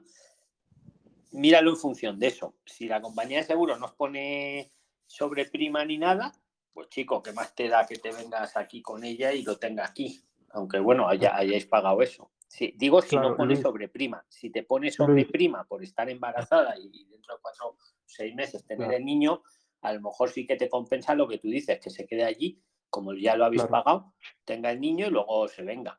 ¿Vale? Valóralo Luis, y ahí una pregunta.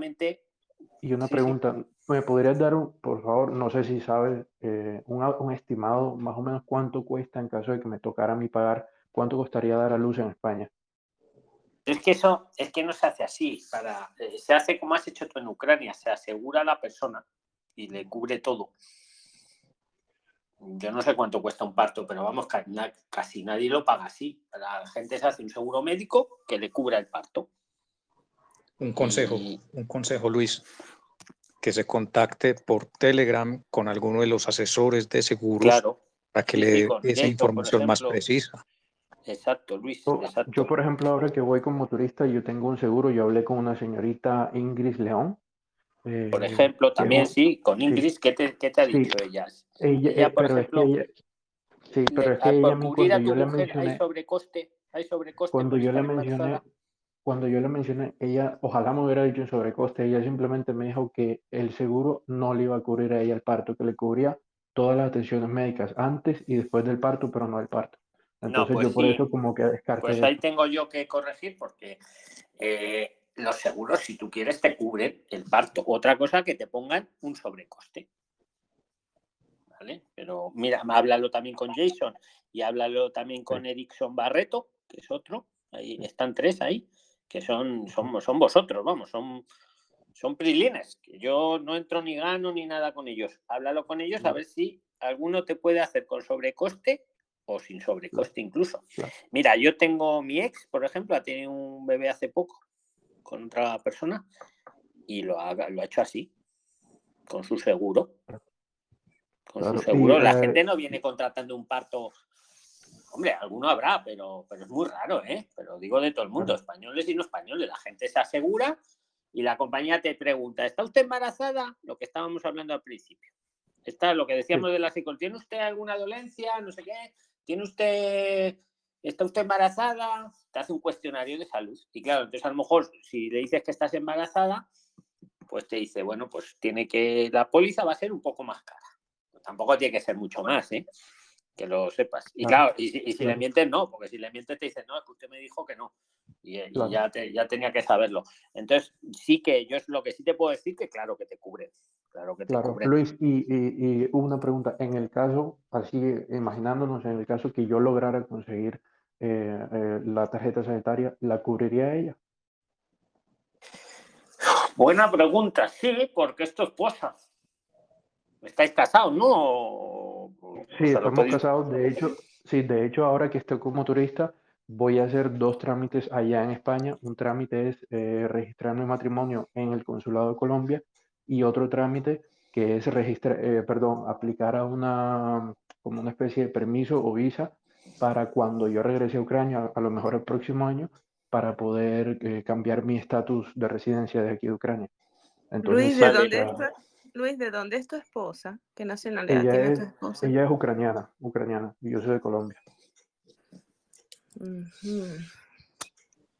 Pregúntale, mira Luis, te voy a dar deberes por tu interés. Pregúntale a Sara Corrales, que la tienes en el grupo de los 11.000 prilines, busca a Sara Corrales, que te diga cómo ha hecho, o sea, ella lo ha hecho, la seguridad social ahí en Cataluña, en Barcelona.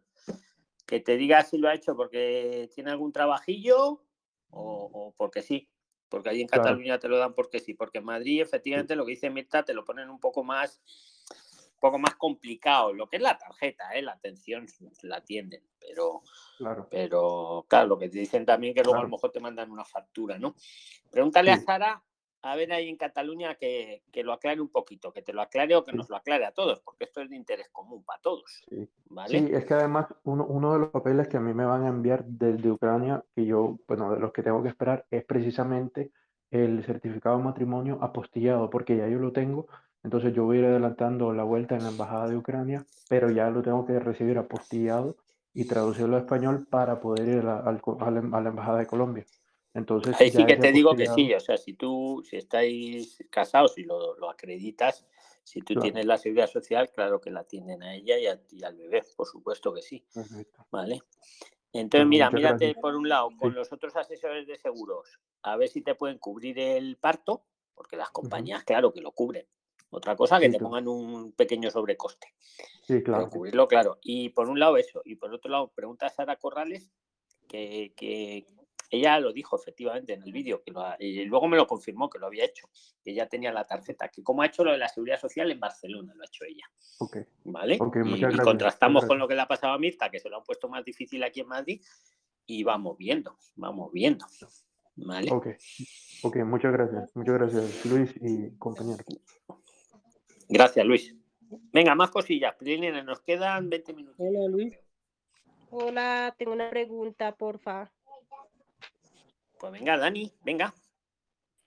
Eh, mira, lo que pasa es que yo viajo el 17 de noviembre desde Colombia con mi esposo y con mis dos niños. Ellos tienen 3 y 11 años y pues precisamente hoy acá en Colombia habilitaron la vacunación para niños de 3 a 11 años.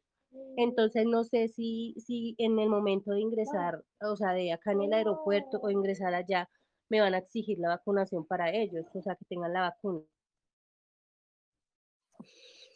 Venga, ¿quién lo, quién lo sabe? ¿Quién le responde a Dani? Sí, Ya. eh, Dani, eso depende, es decir, ¿vas a ir como, como estudios y ellos irían como acompañantes o van a entrar como turistas? No, Luis, yo voy como, como turista, eh, como por 10 o 11 días, ¿sí? Pues yo sé que ya. en el vuelo salimos ya pues del, de la lista roja y ya podemos ingresar normal, pero pues me, me genera la duda y me queda la duda de, por lo que hoy precisamente habilitaron acá ya la vacunación de 3 en adelante y pues preciso ellos caen ahí entre esas edades, ¿me entiendes? Claro. Bueno, eh, es decir, yo, por ejemplo, mira, en el, en mi caso, que yo, está, que yo mencioné precisamente ahora, yo mañana voy a entrar como turista y yo vengo, o sea, yo, yo resido en Ucrania y Ucrania es un país verde, o sea, es un país que no, no está, eh, no tiene restricciones. Y yo, no, yo voy sin vacunación, o sea, yo voy eh, solamente con la PCR por si acaso me la piden, pero yo voy sin vacunación. Entonces, lo que dice el BOE es que los países que no tienen restricciones no necesitan ni PCR, ni vacunas, ni nada. Simplemente eh, el QR sanitario. Pero, Ah, ok. eh, pero yo no sé, o sea, asegúrate de que el país donde resides esté, eh, o sea, eh, que no tenga restricciones. Y No, pues pues mira, yo así, en Colombia y pues sé que Colombia salió ya de, de la lista roja, pues sí, en- a- ayer en el BOE ya salió ese comunicado. Pero entonces mi, o sea, mi, mi gran duda es si en el momento de uno salir de aquí al aeropuerto El Dorado, que yo estoy en Bogotá, eh, le van a poner a uno problema por la vacuna o no. Pues yo estoy sí, vacunada, mi esposo también, los dos tenemos las dos dosis, pero pues los niños no tienen nada. claro. ¿Sabes qué otra cosa puedes hacer? Por ejemplo, lo que yo hice, lo que yo hice en mi caso, yo, aunque yo tenía mucha duda y yo en ese momento no sabía lo de la lista de los países eh, con restricciones, yo lo que hice fue enviarle un, uh, un mensaje de texto, perdón, un correo electrónico a la embajada de España que está aquí en Ucrania, y ellos a mí me respondieron y me enviaron eso, ese BOE que tiene ese listado y me enviaron otro BOE que habla de cuáles son las restricciones y todo lo demás. Entonces, si, si quieres estar segura, envíale un correo a la embajada española que se encuentra en Colombia y diles, quisiera entrar, mis hijos no están vacunados, ¿cómo estaría la cuestión con las restricciones? Y te aseguro que ellos te ayudan con eso, porque eso fue lo que ellos hicieron conmigo, me enviaron el mensaje enseguida, pero prácticamente. Igual en las Ah, páginas están cuáles son los países que están con restricciones. De hecho, eh, para yo sacar el QR, te metes en lo que, bueno, en KLM, que fue la que yo pedí, me mandaron directamente como para sacar el QR, pero monitoreando y viendo otras cosas, te salen, eh, te mandan un PDF, los países que están con restricciones, los terceros países que pueden, aquí le llaman como que terceros países, partes de Latinoamérica, los, hay unos que pueden entrar que no tienen restricciones, que pueden entrar sin vacunas, sin QR, entonces es todo de meterse a la página, porque en la, en la, en la página del QR, o sea, que busqué para sacar el QR, ahí te sale este tipo de información sobre pa- los países Da- restricciones es todo. importante, es importante que lo hagas lo más pronto posible porque si a los niños le van a colocar dos dosis, tendrías que eh, proyectar el, eh, cambiar el, la fecha de salida, porque creo que por la distancia entre las dosis, ¿no? Sí, pero pues, o sea, como, o sea, se supone que si ya salimos de la lista roja y podemos ingresar sin No hay vacunas, problema, pues puede entrar sin no vacuna. problema. ¿Cómo? Bruno, ¿qué has dicho? Repítelo, que no se te ha escuchado bien, porfa. Que no hay problema, que pueden entrar sin vacuna los niños. No hay problema. Sí, Sin ¿será que vacuna, sin PCR. No, perdón, y no te pregunté, entrar, ¿cu- pero cu- en el cuántos, años tienen los niños? ¿sí los dejan salir? ¿Cuántos años tienen los niños? Uno tiene tres y el otro tiene ocho años. Ah, porque es que yo creo que no había la obligación de la vacuna, no estoy completamente seguro, ¿ah? Pero yo lo había leído, no sé exactamente dónde, para menores de 12 años. Creo que no Sí, exigían. necesitan solamente el QR, nada más. Pero Exacto. como ya Ella está en, en Colombia, lista verde, como ya están en lista verde, no hay Pero ella problema. pregunta es si la dejan Colombia, salir de Colombia. Colombia. Mm. Eso es lo que ella pregunta. O sea, por- Porque pues, como Hombre, si ya la van a dejar pusieron, entrar en en España, sí que la tienen que dejar salir. Sí, o sea, es que, es que en Colombia ellos a ti te piden es lo que te van a pedir en España. Ellos simplemente se aseguran que tú tengas todo eso. Y si tú estás segura de que el BOE dice que no sé qué, tú simplemente dices en Colombia, qué pena, pero el BOE dice tal cosa. Y eso es así. Buenas noches. Yo parecido al de la señora. Este, según el BOE, las personas que vienen de Chile no piden ni vacuna ni PCR, pero para salir de Chile es obligatoria la vacuna. Entonces le recomiendo que revise la normativa colombiana a ver si la dejan salir. Ah, ok, vale, Para los niños menores de 12 años solo exigían QR, pero ahora como se habilitó, Colombia está en país, o sea, en- tiene foro verde, digamos, no hace falta la vacuna para los niños. Pero también una cosa, yo, yo estuve en Colombia, para salir. yo estuve en Colombia en agosto y yo salí desde Colombia a finales del mes de agosto y vine hacia Ucrania. A mí no me pidieron, eh, no me pidieron vacunas, solo el PCR porque lo pedían en Ucrania, el PCR, pero no porque lo pidieran en Colombia. O sea, que yo sepa, Colombia no pone, o sea, no exige que uno tenga vacuna para salir. No sé si eso cambió, pero yo te digo, a finales del mes de agosto, eso fue dos meses atrás.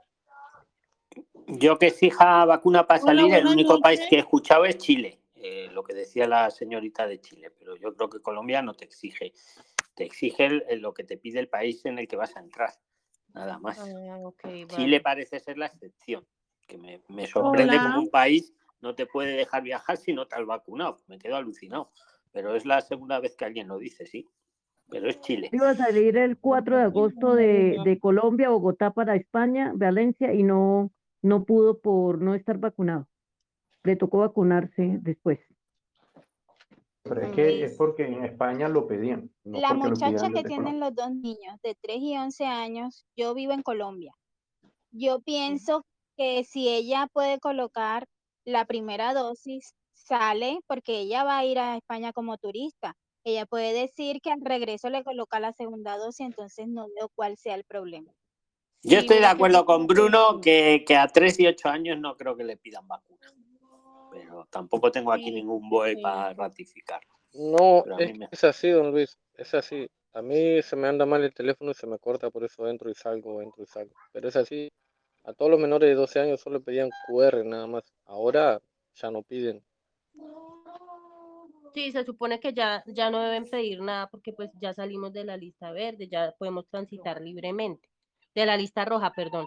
Ya podemos transitar como turistas libremente sin ningún requisito. Eso es lo que yo entiendo según el BOE que salió. Hola, ¿qué tal? Así es. No descartes, ¿Puedo hacer no Venga. descartes eh, escribirle a la Embajada de España y que ellos te sin confirmen. embargo voy a hacer lo que tú me dices, Luis. Muchas gracias por el consejo y muchas gracias a todos por su información. A la orden, buena suerte. Hola, buenas. Luis, ¿puedo buenas hacer una noches. consulta? ¿Puedo volver a hablar? Hola, buenas noches. Tengo una duda, por Hola. favor. Solo una pregunta. Una consulta, Luis. Sí. Eh, para empadronarse, nosotros viajamos en marzo Hola. Eh, y vamos a solicitar eh, asilo.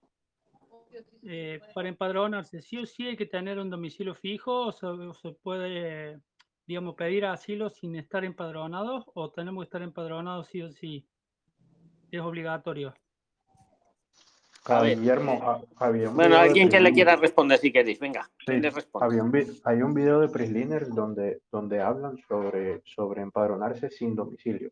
Yo no me lo he visto todavía, perdón, pero lo hay, entonces te lo puedes ir a ver. Sí, yo te- escúchame, para pedir asilo, para pedir asilo no, no es obligatorio estar empadronado. Eso, o sea, son cosas totalmente di- diferentes, no tiene nada que ver. Una persona puede pedir protección internacional sin estar empadronada. Otra cosa es que algunas comisarías hacen una mala práctica y, y te dicen, no, si no estás empadronado, no. Y, te- y vete donde estés empadronado. Eso es la práctica, de algunas, ¿eh? no de todas. Pero vamos, eh, con la ley en la mano, mm, son trámites paralelos, no tienen nada que ver. Es aconsejable empadronarse, pero no para poder pedir asilo, sino para otras cosas, por ejemplo, para demostrar un arraigo. ¿eh? o por ejemplo para acceder a la sanidad, o para meter a los niños al colegio. Para eso sí hay que empadronarse, pero para pedir asilo no. Otra cosa que algunas comisarías, como están un poco saturadas, para tener que atender a menos gente, le dicen, no, si no estás empadronado, pues no te atendemos. Eso está pasando. Y ahí os digo que pongáis la queja en el defensor del pueblo. Pero, pero yendo a lo práctico, lo aconsejable es empadronarse no por eh, pedir el asilo, sino por, por todo lo demás. Entonces, eh, para empadronarte, eso no aparte de lo que te ha dicho Luis, tocayo, que, que existe el sin domicilio, eso de que te están pidiendo seis meses de vivir en un sitio, que ya lo habéis dicho alguno de vosotros, eso, eso, eso ¿qui- ¿quién lo está haciendo? Porque eso es otra, otro invento que han hecho. Eso no es así. O sea, yo puedo vivir en un sitio un mes y me puedo eh, querer empadronar. Y me voy otro mes a vivir a otro sitio y me empadrono otro mes en otro sitio. Y sí que alguno de vosotros lo ha puesto, que le está pidiendo no sé quién, no sé qué ayuntamiento, que le está pidiendo que tiene que llevar seis meses. Pues eso no es así. Ese ayuntamiento, el que sea, que no sé quién es, eh, mm, no está cumpliendo la legislación. Eso es de queja también para el defensor del pueblo. ¿Dónde está escrito que una persona para poder empadronarse en un ayuntamiento tenga que llevar seis meses viviendo en un sitio? Esas son malas praxis que a veces algunos funcionarios, para quitarse carga de trabajo, ponen esas reglas que se las inventan ellos. Pero eso no lo dice la ley. Y por lo tanto, contra eso hay que luchar como ciudadanos. Porque allí no somos de ningún partido político ni nada, pero sí somos ciudadanos. Y no podemos dejar que el Estado nos aplaste por, por encima sin, sin leyes por medio. Entonces, ¿en qué ayuntamiento te piden eso, Guillermo? No, no, no, eh, nosotros viajamos en marzo y mi, mi duda es esa porque nosotros, digamos, el tema va a ser... Bueno, pues la respuesta con la ley en la mano, porque lo que sé lo digo y lo que no sé, pues también lo digo que no lo sé. Con la ley en la mano tú te puedes empadronar como si llevas, como si llevas una semana en un sitio. O como si llevas un día. Mire, yo he venido aquí, Bueno. he venido a este pueblo, llevo un día y me empadrono en esta casa. Porque me la han alquilado por lo que sea, o en esta habitación. Y ya está. Y llevo un día. Mm, Sí que alguno de vosotros ha puesto, porque me leo todo el Telegram. eh, no hago otra cosa que leeros. Ha puesto, no, es que no sé dónde, me piden que tengo que llevar seis meses empadronado y me he quedado cuadrado. O sea que, Guillermo, la respuesta es que uno se puede empadronar y todos vosotros que lo sepáis, aunque lleve un día. Me queda, me queda, me queda claro eso. Y otra consulta más, la última, es, por ejemplo, si nosotros consiguiéramos eh, un domicilio para radicarnos allá, eh, para pasar migración en el aeropuerto, eh, ¿conviene tener alguna reserva hotelera o teniendo el comprobante de, de alquiler? Nosotros vamos, eh, vamos a ingresar como turista, por supuesto, y pedimos asilo, pero en migración nos conviene tener una reserva hotelera para no tener ningún problema o podemos presentar el contrato de alquiler por 10 días eh, de, de un- de una casa. Sí, sí, claro que puede, ¿vale? Si, si lo puedes acreditar, mire, hemos alquilado esta casa por 10 días y nos vamos a alojar en ella. Aquí está el contrato. Sí, perfectamente. Sí, sí, Ah, Guillermo. bárbaro, Eh. bárbaro, bárbaro. Muchísimas gracias. Esa es la duda que nosotros teníamos. Vengan, muchas gracias. noches. Por, Nos por quedan favor, cinco minutos. venga. Por favor, con el por tema de las correo, que lo vacunas, imprima y que lo lleve. Con el tema de las vacunas, por favor, quería consultar eh, cuando uno ingresa con el pasaporte chileno ah, y está vacunado em, en Bolivia, vacuna completa, eh, Sinopharm o Johnson Johnson, no existiría ningún inconveniente al ingresar como turista, ¿cierto? ¿Desde qué país has dicho? Perdóname, Dolly. Eh, ingresarían, ingresarían mis hijos con pasaporte chileno y con las vacunas de Bolivia, Y completas, las y la Johnson, procedencia, la procedencia de Bolivia, ¿no? viajando desde Bolivia, sí. Es que en estos casos, más que la nacionalidad, se mira de dónde viene el viajero, ¿vale? En este caso de Bolivia. Bolivia Sí. no está como país seguro, que yo sepa en estos momentos. Argentina sí, Argentina está como país seguro. Bolivia no, ¿no? ¿Alguien lo sabe? No, Bolivia no. Tienen Bolivia que no presentar su... No. no. Entonces, Tiene si que- viajan desde Bolivia con las vacunas de Bolivia y con el pasaporte chileno, ah, ¿existiría algún inconveniente o ninguno? No, si ninguno. las vacunas son las aceptadas, ninguno, claro. Si- mientras no sea la Sputnik esa, No, las vacunas son de Bolivia. Johnson y. Johnson, eh, Johnson y Johnson y Johnson and la mía es bienvenida, bienvenida en Europa. La Johnson Johnson, bienvenida. bienvenida. Sí, sí. ¿Y Mis cuál hijos la han otra? sido, mis hijos son vacunados con Johnson Johnson en Bolivia y yo con Sinopharm dos dosis también en Bolivia. Viajaríamos desde Bolivia y mis hijos con pasaporte chileno. No, el pasaporte no importa, es el, el puerto de embarque, que es Bolivia. El y puerto de embarque sería Bolivia. El puerto de embarque todavía se exige el co- protocolo completo de vacunas y ustedes lo tienen y no tendrán problema. Ah, entonces no habría inconveniente, ¿cierto? No. Cierto, Hola. siempre cumpléis el resto de los requisitos. Noches. cierto. ¿Puedo hacer una pregunta? Oye, Prisline, venga, la última. eh, Muchas dicho gracias. Hola, ¿puedo hacer una Muchas pregunta? Luis, pregunta, había, alguien con la voz Soy Junior. bajita diciéndolo. Soy Junior.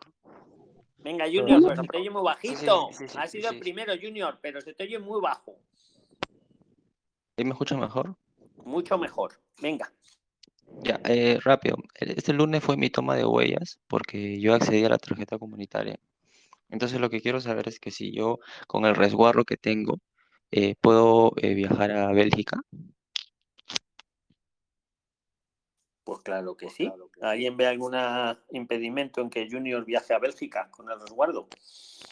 Yo no veo ninguno. Ningún problema porque además el no, tiene, que no de la tarjeta frontera. que me entregan en 40 días, me, me dijeron aprox. Puedo viajar a Bélgica entonces. Va a ser un viaje corto, ¿no? Que vuelves para luego recogerlo y Sí, eso. es un viaje Junior. corto, es solamente de tres días. Eh, Perfectamente. Llévate tu resguardo y eso y ya está, sin ninguna dificultad. Venga, ¿alguna más? bueno, esa era mi consulta. Un saludo, Junior. ¿Alguna más? Una consulta luego en en lo referente que estaba usted conversando sobre el empadronamiento y la cita de asilo. eh, digamos que el funcionario no quiere eh, hacerle asilo porque no tiene el padrón y por más que uno le insista, él dice que no. Y ¿En, qué- en dónde, en dónde te ha pasado eso, Nani? ¿En qué, en qué no, no, eh, suponiendo el caso, Ah, vale, vale, vale. uno sigue, tendría sigue. que tomar una cita en otra comisaría, pero uno, tendría, que- Nani, si os pasa eso, uno tiene que ir a la web del Defensor del Pueblo, que la hemos puesto un montón de veces en Telegram, y cual- si la queréis me la volvéis a poner, que ponéis ahí una queja online, sin ningún con- tema raro, y se lo decís al Defensor del Pueblo, que es la cuarta institución española, o sea, y, y vas a ver cómo cuadra a esas, a esas, a esos, esas malas prácticas, hombre, que no, no pueden pedir el, el empadronamiento para una cita de asilo de protección internacional, para nada, para nada. Lo- de- aunque sí que lo están pidiendo algunas. Eh, ¿Tú qué me quieres decir? ¿Pedirla en otro sitio? Pues sí, se podría hacer, Nani, se podría pedir Pero en la otro duda es que eh, si uno la pide en otro sitio, afectaría lo de los 30 días que uno tiene para pedir el A ver, asilo. claro, la, la protección internacional siempre hay que pedirla en los primeros 30 días, salvo excepciones, salvo excepciones, causas sobrevenidas, etcétera. Un motivo sobrevenido puede ser ese. Mire, es que llevo aquí 30 días intentando pedir la cita, he conseguido la cita y cuando la he, ido a hacerla eh, me dicen que tengo que estar empadronado y no me ha quedado otra que venirme a, este- a otra comisaría a hacerlo aquí. Eso podría ser un motivo para salirte de los 30 días, pero claro, si lo podéis hacer más siempre en los 30 días, pues siempre va a ser mejor, ¿no? porque menos trabas ponemos. También tenéis una herramienta que como tenemos este supergrupo de, de 11.000 prilines, pues ahí podéis preguntar qué comisarías no piden empadronamiento, que por, por suerte hay muchas que no lo piden. Entonces, ir directamente a esas. No vayáis a la que está pidiendo el empadronamiento, que en realidad lo hacen para eso, lo hacen para tener menos trabajo. Es como la sardina que se muerde la cola. No sé si me he explicado bien, ¿no? Pero, o sea, hacer eso, buscar las que no te lo piden. Mm, Me vienen a la cabeza algunas, pero como no estoy muy seguro, prefiero no decirlas. Pero en Telegram lo, lo, lo habláis y están.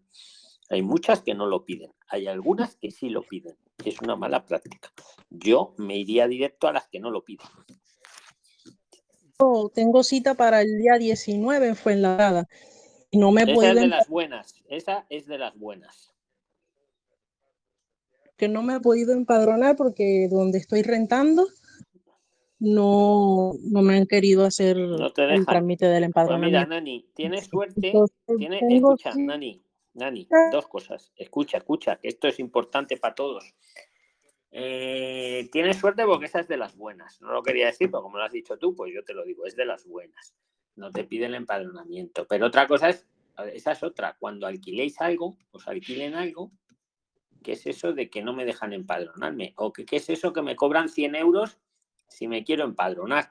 Todo eso negociarlo antes, ¿vale? Hay mucha oferta, hay mucha oferta de habitaciones, de pisos, hay mucha oferta. En, en los locutorios hay un montón de carteles, alquilo habitación, alquilo piso, alquilo, alquilo, en las salidas de metro, hay mucha oferta. Cuando vayáis a alquilar algo, hablarlo antes si te van a dejar empadronar, para que no pase luego que no os dejan empadronar. ¿Vale? Pero en ese esa comisaría es de nueva creación para estos trámites y, y lo hace bien, Nani. Yo intentaré hacerlo sin domicilio antes de la fecha para evitar algún problema. Otra dudita que tenía es que yo vengo de procedencia de Chile, pero soy venezolana. eh, y deseo pedir el asilo, pero yo tengo todas mis pruebas de por qué no puedo estar en Venezuela y de por qué salgo de Chile. Pero cuando yo salí de Venezuela, tenía un pasaporte, el cual venció, y solicité uno nuevo. Y con ese nuevo es que yo entré a España. Yo tendría que ir a la cita con ambos pasaportes, ¿verdad? Porque uno tengo el sello de Venezuela y en el otro tengo el sello de España.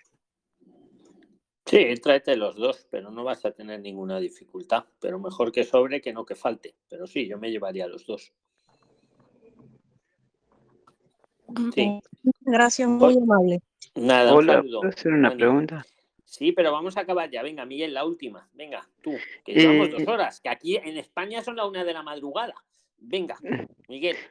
hola, yo soy de Argentina. Eh, tengo una inquietud con el tema de las prácticas. Eh, a mí la, la directora de práctica me dice que, que yo tengo que estar en Barcelona para creer la dirección y todo eso.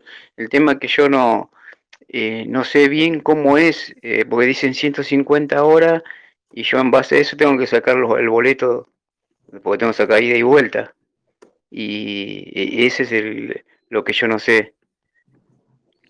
Las prácticas las buscamos cuando estáis en España, porque entre otras cosas tienes que ir a hacer a las empresas las entrevistas de prácticas para que te seleccionen.